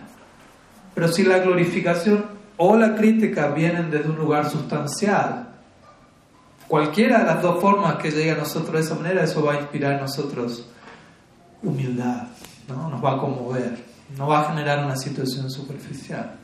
Si un Vaishnava genuino me, me alaba desde un lugar genuino, yo no me puedo poner orgulloso por eso, no hay manera, porque viene de un lugar genuino y más bien me va a hacer sentir, ¿no? me va a comprometer más en la relación. Y si un Vaishnava genuino me critica amorosamente, eso va a generar básicamente la misma situación. pero si no viene de un lugar genuino, no importa que sea crítica, sea glorificación, lo que fuese. Entonces necesitamos tener iguales. Hay diferentes tipos de sadhusanga, como dijimos, ¿no? con mayores, con juniors, ¿no? con, ¿cómo decirlo en español? ¿no? Con jóvenes, recién llegados, menores. Pero iguales, también tener iguales es muy importante. Muchas veces es la relación más difícil. Es relativamente más fácil relacionarme con los superiores o con los inferiores. Pero con los iguales, eso es más complicado. De igual, alguien igual me trata de igual a igual. Que no es algo malo, pero de igual a igual. Y a veces el igual a igual es una píldora difícil de tragar para leer. Y a veces muchas veces uno escapa a las otras dos variantes, ¿no? Uno ser el mayor o uno ser el menor ante un mayor, pero el igual igual, y el igual igual es crucial, porque a uno lo mantiene aterrizado y, tener esos amigos que me van, como digo, a apuñalar de frente. Si no pasa lo que Sri Cielo Maharaj denominaría una de las variantes, intoxicación de Vatsalya. ¿Qué significa eso? Significa como un papá, ¿no? papá tiene su hijo y el hijo va a pensar, eh, mi papá es el mejor papá del mundo. Y, está bien que lo sienta así, ¿no? Y es el mejor, y el mejor, y es el mejor. El problema es si el padre se, se vuelve adicto a eso, ¿no? A ver, decilo de vuelta. Eso es el mejor papá del mundo. Ah, de vuelta. Eso es el mejor. Ah. Y después tiene un segundo hijo y le dice, señala al, otro niño el mantra. Es el mejor papá. Ahora se lo dicen a coro. Ah, doblemente dulce comienza la intoxicación en Vatsalya. ¿no? Soy el mejor. Y de repente viene un amigo de igual a igual que no le va a decir, sos el mejor papá del mundo. No lo va a apuñalar de frente. Pero esa persona no tiene oídos ya para eso y solamente quiere que le digan, sos el mejor papá del mundo. No hay lugar para otras voces que, que no sean las que me digan, sos el mejor papá Se entiende el mundo.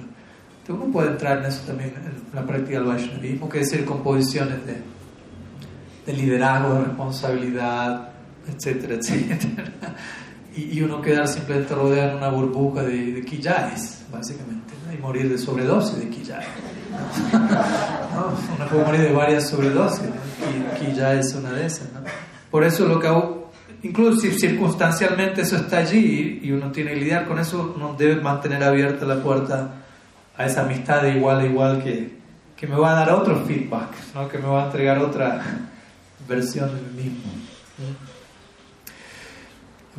algunas ideas. Eh, ¿Tenemos unos minutos más? ¿Sí? ¿Siguen tolerando un par de puñales más al frente? Ok, tienen pecho poderoso. Si la Rupa Goswami también, de alguna manera lo mencionamos ya. Cuando habla de Sadhu Sangha, menciona Sadhu Sangha debería poseer tres características: Swajatya, Snigdasya, Swatavara. Otra manera de hacer el énfasis. Swatavara significa debo tratar de asociarme con devotos que sean más elevados a mí también. De vuelta, con iguales también, pero es importante tener superiores. Snigda significa que sean afectuosos. Tiene que haber afecto en las relaciones Vaishnava. Esa es la moneda corriente.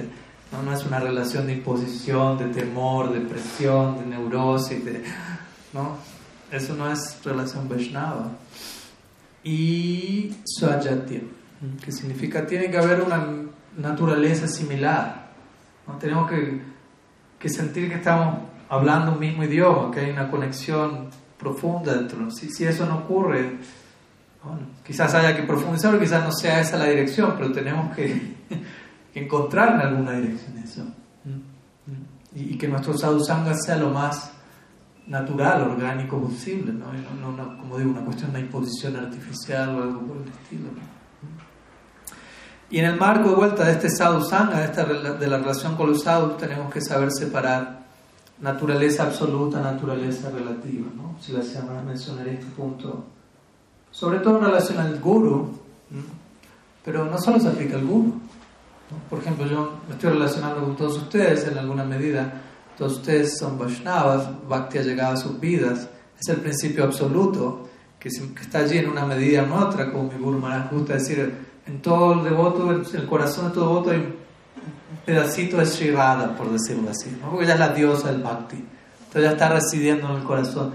Entonces eso de por sí es algo que hay que venerar. Ahora, separando eso, quizás hay otros elementos todavía en la vida del sadhaka que no son tan venerables, que digámoslo así. Pero yo no debo juzgar a esa persona por ese lado relativo si ese lado absoluto ya, ya, ya entró allí. ¿no? Si la Rupa usa en el sexto verso de Rupa de Samrita menciona eso, dando el ejemplo del Ganges y la espuma en el Ganges y cómo no confundir la pureza que permanece en el Ganges con ese aparente defecto. Y a veces hay Vaishnavas que que incluso no solo en naturaleza física pueden tener defectos físicos, pero incluso en su cuerpo psíquico, pues no sé, alguno puede ser un poco gruñón o algo por el estilo. Y Kripa se señaló a sí mismo, por eso no puedo Pero también a veces Krishna puede hacer el arreglo de, de dejar ese, ese, ese elemento y si el devoto se mantiene avanzando en bhakti, Después ese devoto se termina volviendo un devoto puro, gruñón. Pero eso presenta un encanto particular en la personalidad de la persona. En el lila hay personas que son gruñonas, hay personas que, que tienen su carácter. Si uno analiza las personalidades en el lila, Krishna lila, no, no es que todos son igualitos como Shanti, Shanti, Shanti. hay, hay, hay, voltaje allí. ¿no? Pero dentro de un marco de devoción pura adquiere otra forma, ¿no? un, ejemplo que viene a mi mente, por ejemplo, y de vuelta, no, es hablar mal en absoluto de esta personalidad, es el de Paramahamsa Maharaj. ¿no? Paramahamsa Maharaj podía ser intenso, ¿no? pero era en el marco de, de, él ser Paramahamsa Maharaj. Entonces nunca era algo como, uy, pero ¿por qué dijo eso? ¿Por qué habló tan intenso? ¿no? era, era más bien algo que incrementaba el encanto de quién era él, de, su personalidad única, ¿no? Entonces yo pensaba, ese es un ejemplo clásico, ¿no? Entonces uno puede quedar enfocado en el lado relativo y perder totalmente de vista quién es esa persona, o que ese lado relativo sume el encanto al lado absoluto de esa persona. ¿no? Y Krishna se le arreglo también para mantener ese filtro, para probarlo aún, a ver si uno se queda con, con esa superficie, uno puede no solo ir más allá, sino ver eso también en conexión a lo... Cuando uno aprendía a ver eso era encantador. Me acuerdo yo que Brindavan la primera vez estaba él y estaba Madhu Mangal Prabhu también. No sé si alguno de ustedes lo llegó a conocer personalmente. Madhu Mangal Prabhu era el kirtanía personal de Celestina Maharaj. Y, y, él vivía en Brindakunja en esa época, eso fue hace 15 años atrás. Y, y, y eran, estaban juntos con Paramahamsa Maharaj, o sea, tenían una, una edad similar, y tenían un carácter similar también. Entonces siempre estaban como peleando entre los dos. Pero era una pelea que uno lo veía como si fuese, era un lila básicamente, no, no, era algo mundano. ¿no? Entonces uno, se sentía como siendo testigo de, de un lila básicamente. ¿no? Y de repente, no sé, Mangal Prabhu estaba cantando en Kirtan y él tenía una muy bella voz y tocaba la medanga y de repente para Mahan Maharaj entraba, agarraba los cártulos y empezaba a tocar a destiempo. Pero no a propósito, obviamente, ¿no? Sino que ese era su kirtan, su ofrenda. Y Mangal Prabhu. Pero vuelta, ¿no? Era como. Era un lila entre ellos. ¿no? En un momento me contaron que se enfermaron los dos y estaban en el hospital, los dos y estaban los dos en una cama al lado de la otra y peleando los dos de la cama del hospital. Pero después, cuando Mangal Prabhu partió de este mundo, pero Mohan Maharaj como que expresó mucha separación y cuánto lo extrañaba a él. Entonces, el punto es ese, no es que él, uh, que bueno, ya se fuera, ya no me... No, no, estaba extrañando, no tengo con quién pelearme Entonces, es visto de otra... Me, me, siguen, ¿no? Entonces, el punto es, algo que puede ser visto como algo ordinario, no, es todo lo contrario, ¿no? Entonces, tenemos que ser cuidadosos especialmente con grandes, si, si vemos dos personalidades elevadas, teniendo una diferencia de opinión, cuidado con uno meterse entre medio de eso. ¿no? una cosa son dos grandes sadhus teniendo diferencia de opinión y uno queriendo entrar ahí, opinar o sacar conclusión. A veces el ejemplo de dos toros, ¿no? Los toros a veces en sadhana pelean entre sí, pero están como ejercitando, ¿no? Pero son dos toros, Entonces si uno se mete en medio de ese juego de los toros, se acabó todo para Para ellos es un juego, no es un ejercicio, no es algo, pero para uno es el fin. Entonces uno tiene que ser cuidadoso, ¿no? Entonces uno ve diferencia entre grandes Vaishnavas, también esto es un arreglo que Krishna está haciendo para invitarnos a desarrollar la actitud apropiada para acomodar diversidad de opiniones. No necesariamente uno de los dos tiene que estar bien y el otro está mal. Y si mi guru está en la ecuación, entonces mi guru está siempre bien y cualquier otro está mal. Y es una ofensor a mi guru. Y ahí empieza todo. Mm, no, no, no. Vamos bien pensar cómo yo aquí me desarrollo la capacidad para acomodar y armonizar estas diferencias.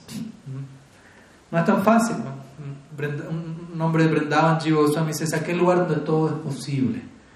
Imagínense ir a un lugar donde todo es posible, ¿no? Hay que acomodar, hay que desarrollar una capacidad de, de integrar diversidad. Y eso no es simplemente ser simplista, ¿no?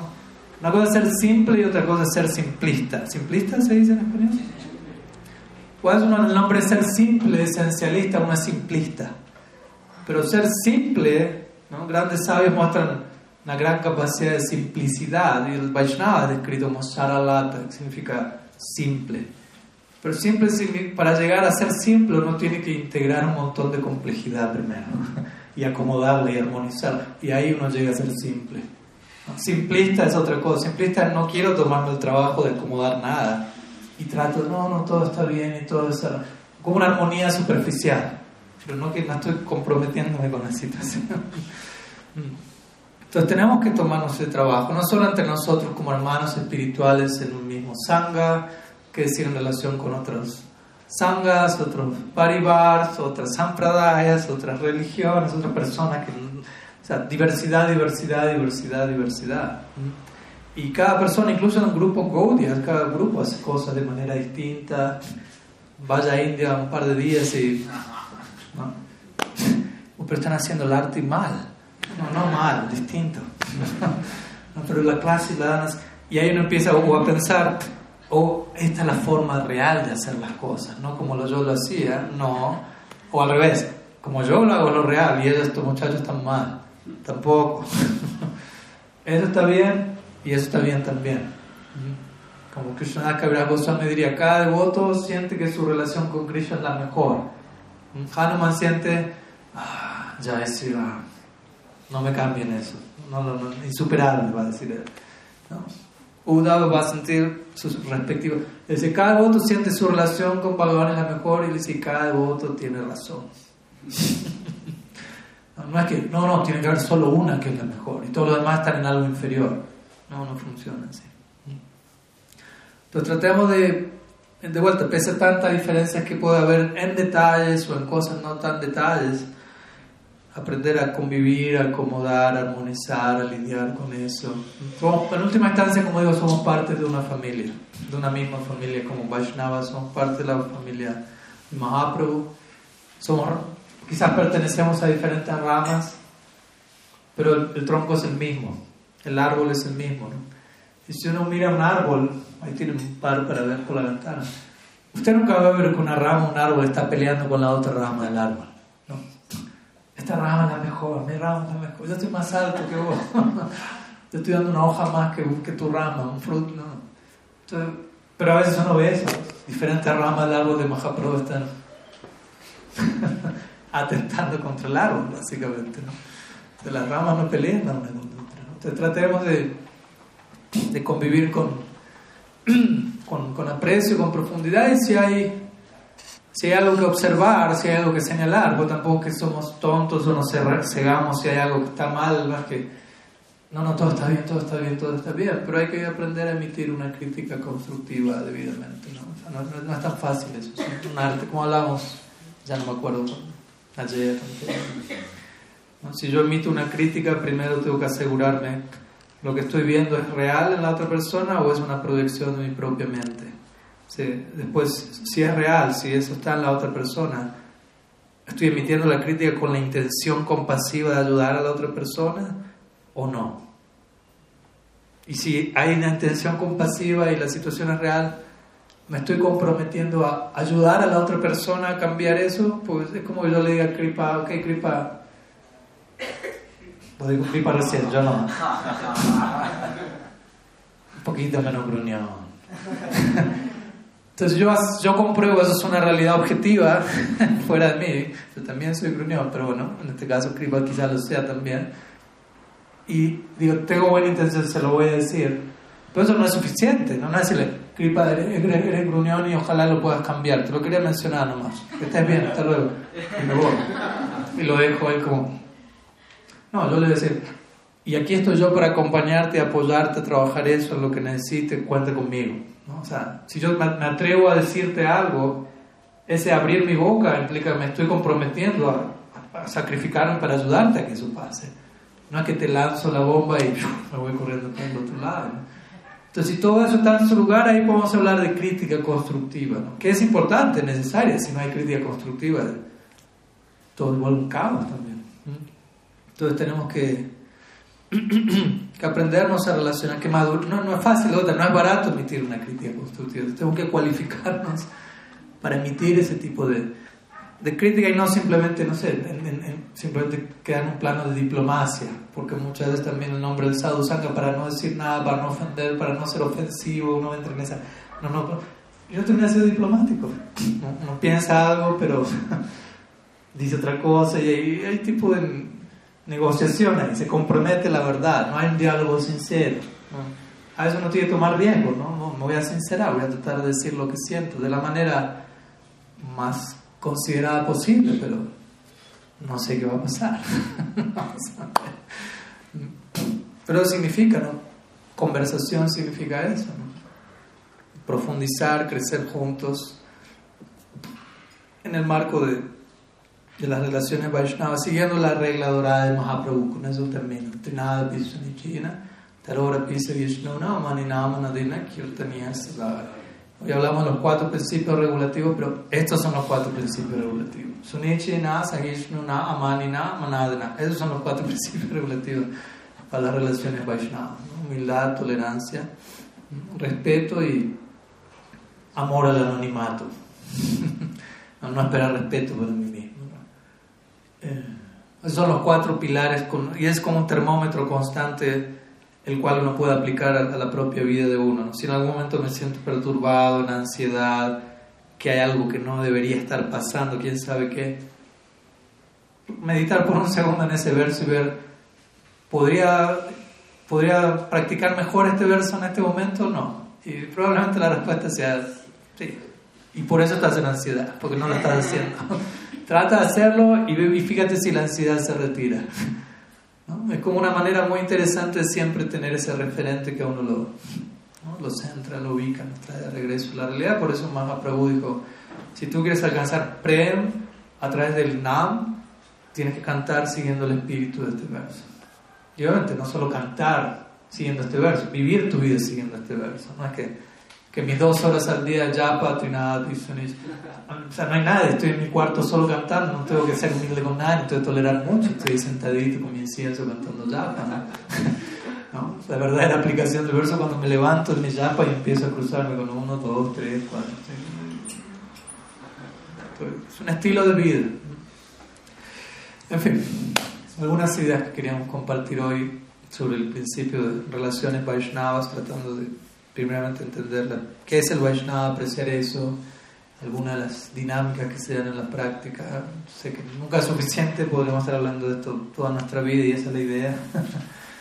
No sé si hay alguna pregunta, nos quedan unos pocos minutos, si hay alguna consulta. Algo, sí. Ya,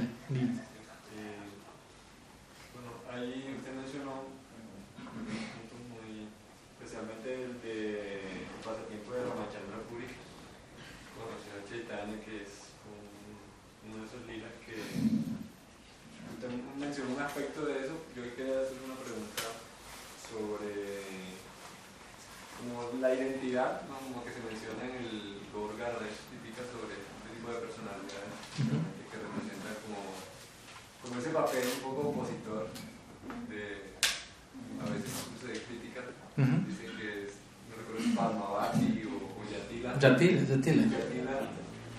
Eh, entonces, ¿cómo, ¿cómo entender ese papel de, en el Lila? Como que son, están incluso como criticando el paso de los devotos, entre comillas.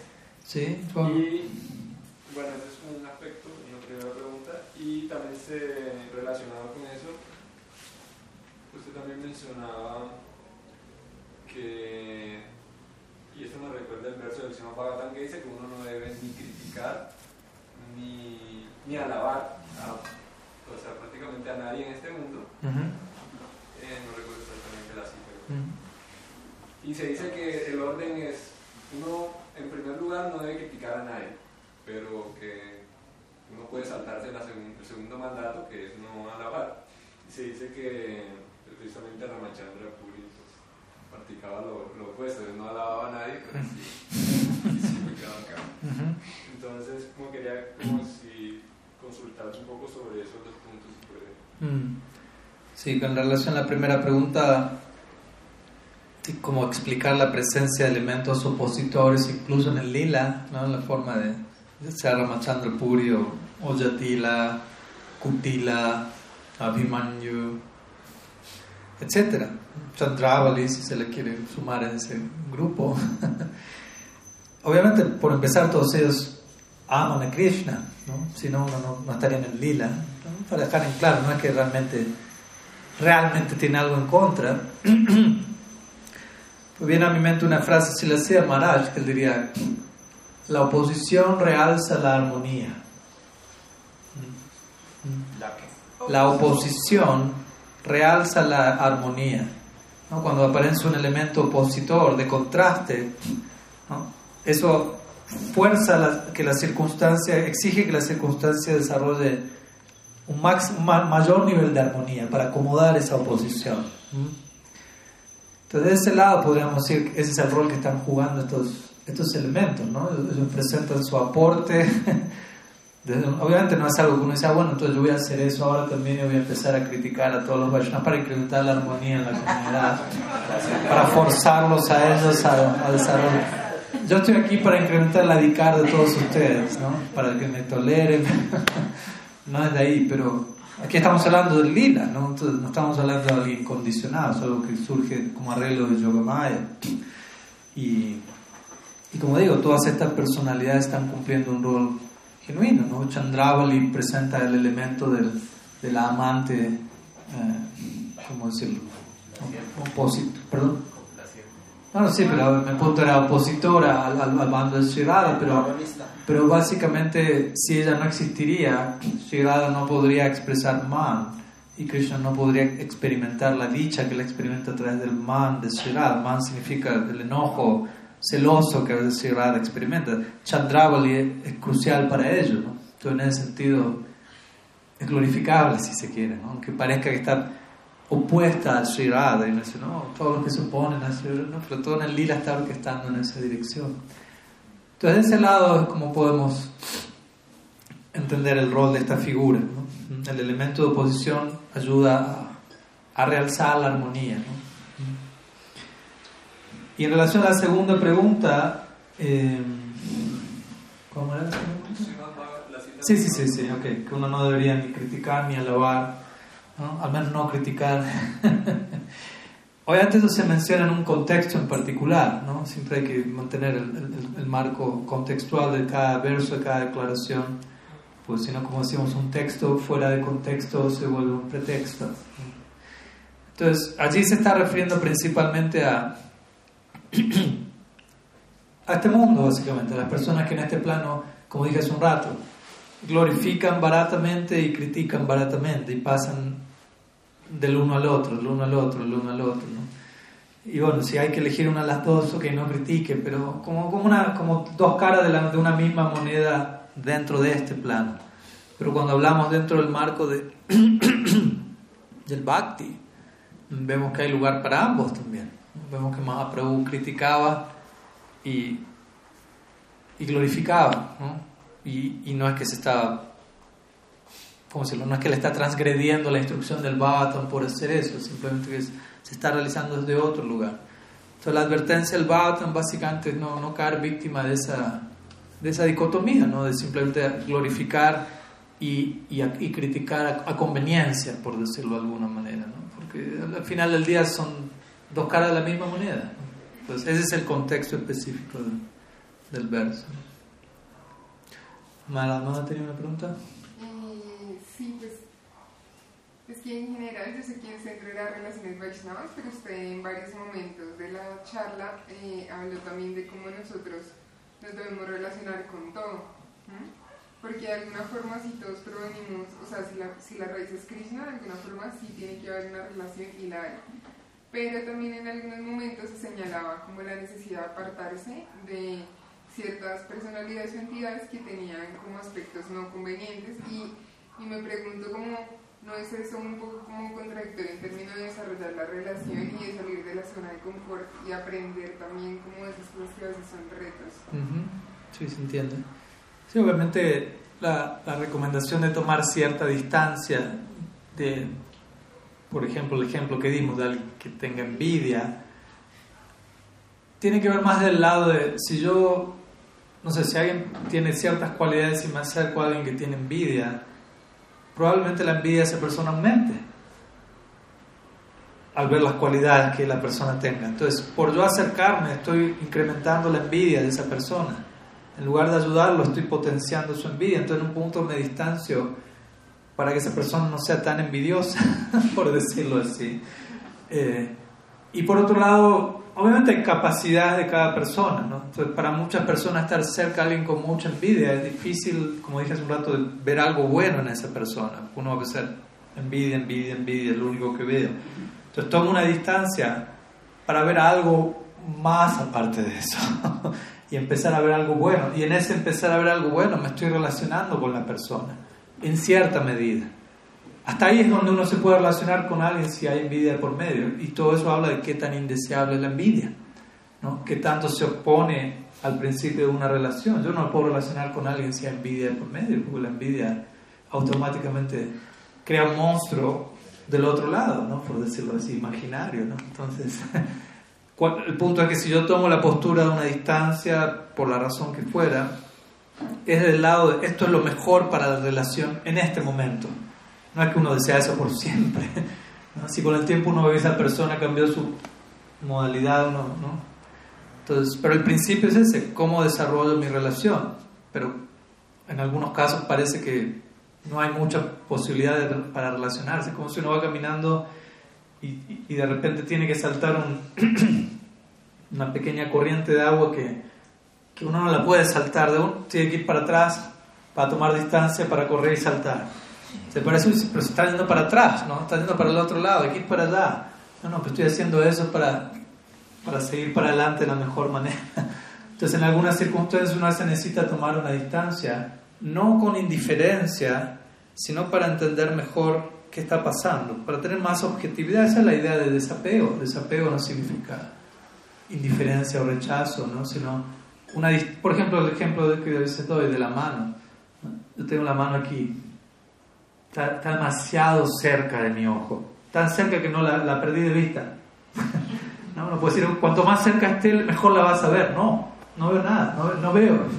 no veo la mano y no veo nada. Entonces, ¿qué necesito? Desapego, distancia. Cierta distancia, hasta ahí me da el brazo, así que no puedo ver más distancia. Y de ahí a una distancia estoy entendiendo mejor, viendo mejor la mano. No es que estoy diciendo indiferente, más bien la veo mejor a distancia. A veces también uno está en una situación, ya sea envidia o de apego o lo que fuere, en donde la cosa está tan enredada, tan cerca, que uno pierde de vista qué es lo que está pasando realmente.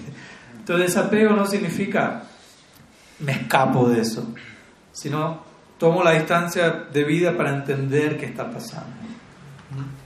¿Se entiende la idea, no? Obviamente uno tiene que ser sincero con uno mismo y ver qué forma toma eso en la vida de uno, ¿no? Pero no sé, por ejemplo, viene a mente algunos monjes que viven en un monasterio en la, montaña, no necesariamente son evasores de la realidad. Obviamente uno también puede irse a un monasterio evadiendo la realidad, pero Pero uno puede tomar esa distancia al mundo para entender mejor el mundo, para hacer su aporte al mundo desde ese lugar. Es, posible entender. Bueno, ¿algo más antes de culminar? Adelante, eh, pues yo ayer quedé con una pregunta de cómo no abordar sino más concebir y perdón, cambié un poquito el tema. Eh, um, la afirmación de Sheila antes de los Prabhupada yo veo a, a Gadar Pandit como tiene tal curia mm. como Sarupdama Gorky Shardas Babaji como Sarupdama ok otra clase con... ¿tienen tres horas? Sí, voy a ser breve porque, pero sí, se presta para. Pero básicamente la idea sería allí que Prabhupada Bhaktisiddhanta está teniendo una, sí, una, obviamente una visión, una inspiración, una revelación específica en donde él percibe la, presencia de Gadadhar Pandit en Bhakti Thakur, la presencia de Sarup en Gorky Babaji, pero al mismo tiempo no necesariamente significa que literalmente son ellos, porque uno ya sabe quiénes son ellos en el lila. ¿no? Kamala Manjari, Nayana Mani Manjari y no Swarup y Gadadhar Pandit, pero por momentos esas grandes personalidades, Gadadhar Pandit, Swarup pueden expresarse, manifestarse a través de, alguien, así como uno diría, Srila Prabhupada es Nityananda Vesh, como diría eh, del Govinda Maharaj ¿no? Prabhupada está empoderado por Nityananda, no significa que él es Nityananda Prabhu en todo el sentido de la palabra, pero hay una delegación específica en donde esa persona es influenciada de cierto lado, y obviamente si uno estudia la vida de Bhaktivinoda Thakur, uno va a ver la presencia de Gadar Pandit desde muchos lugares, sin ir más lejos. El día de desaparición de Bhaktivinoda es el día de desaparición de Gadar Pandit, exactamente el mismo día. Y eso no es mera coincidencia. De hecho, vamos a estar celebrando en unos días la aparición de Bhaktivinoda. Entonces, básicamente, más la idea sería eso, ¿no? Es como un tipo de empoderamiento, una delegación expresada a través de ellos. De hecho, el pranamantra Bhaktivinoda Namo Bhaktivinodaya Sachidananda Namine, Gaura Shakti Swarupaya Rupanoga Varayate. ¿Quién es Gaura Shakti? Gadar Pandit, ¿no? Gaura Shakti Swarupaya, la personificación de Gadar Pandit. De vuelta, no literalmente él es Gadar Pandit, pero Gadar Pandit se está expresando en un lugar específico en la forma de Bhaktivinoda quien obviamente adoraba a Gorgadadar, quien partió al mismo día de Gorgadadar, quien compuso toda una serie de canciones y obras en relación a Gadadhar Pandit, quien exhibió un humor de servicio y devoción muy en la línea de Gadadhar Pandit. Desde ese lado no pueden experimentar la presencia notoria de esa figura en esta otra figura y de la misma manera un criterio similar se aplicaría a Srila Saruptamodari, Sri Gorki Desde ese lugar, ¿no? pero no necesariamente tomando una postura literalista, ¿no? como literal, sino desde un lugar inspirado y profundo como Prabhupada Bhaktisiddhanta, obviamente lo, lo vio en su revelación. Shri Bhaktivinoda Thakur ki jai, Shri Gorki Sodas Babaji Maharaj ki jai, Gadadhar Pandit ki jai, Swarup Damodar ki jai, Ramachandra Puri ki jai. Why not? ¿Pipo quería mencionar algo? Sí, que respecto a lo que decía la madre Rada, que en Jai Dharma, donde Bhaktivinoda Thakur habla un poco cómo lidiar con los temas sociales, él dice que el grado de indiferencia de una persona se relaciona con el grado de envidia de esa persona hacia Dios y hacia los Vaishnavas. Entonces, si es muy envidiosa hay que tomar más distancia. Si no es tan envidiosa, uno puede estar más cerca. Si es muy poca la envidia, uno puede acercarse más. Y en cierta manera, o puede ser es una forma de evadirse y no salir de la zona de confort, pero también puede ser una forma de evitar de que esa persona cometa parate. Y ahí eso es saludable tanto para esa persona como para uno, porque uno sabe, bueno, Vidonach dice que el aparar ya es un pecado del alma. En cambio, si no comete aparar, pues las cosas no van a ser tan graves para esa persona. Sí, estamos de acuerdo. Y sí, hay, hay, niveles, como tú dices, de envidia. No tiene envidia, no tiene envidia. ¿Quién está libre de envidia? ¿no? Es algo tan fino. Eh, y, y, sí, depende de dónde uno lo hace. Y sí, uno tiene que salirse a la zona de confort, pero también en una medida que sea sostenible para uno, porque también puede ser demasiada falta de confort y no está volviéndose loco y tampoco tiene mucho no es demasiado heroico eso que digamos entonces tiene que ser algo sostenible y dejamos aquí mañana el mismo día no mismo horario no un poco más tarde. Sí en, en Arctic 6 y 30 Harikata okay. 7 y 30 Harikata 7 y 30 así es todos los días hasta el viernes. Ok. No no no acá ok entonces, si seguimos con todos los programas que como están anunciados, mañana seguimos con la parte 2 de Relaciones Vaishnava. Shila Gurudev ki, Shri Mahaprabhu ki, Shri Nam Sankirtan ki, Shri Krishna Balaram ki, Gaur Bhakta Vrinda ki, Gaur Premanam.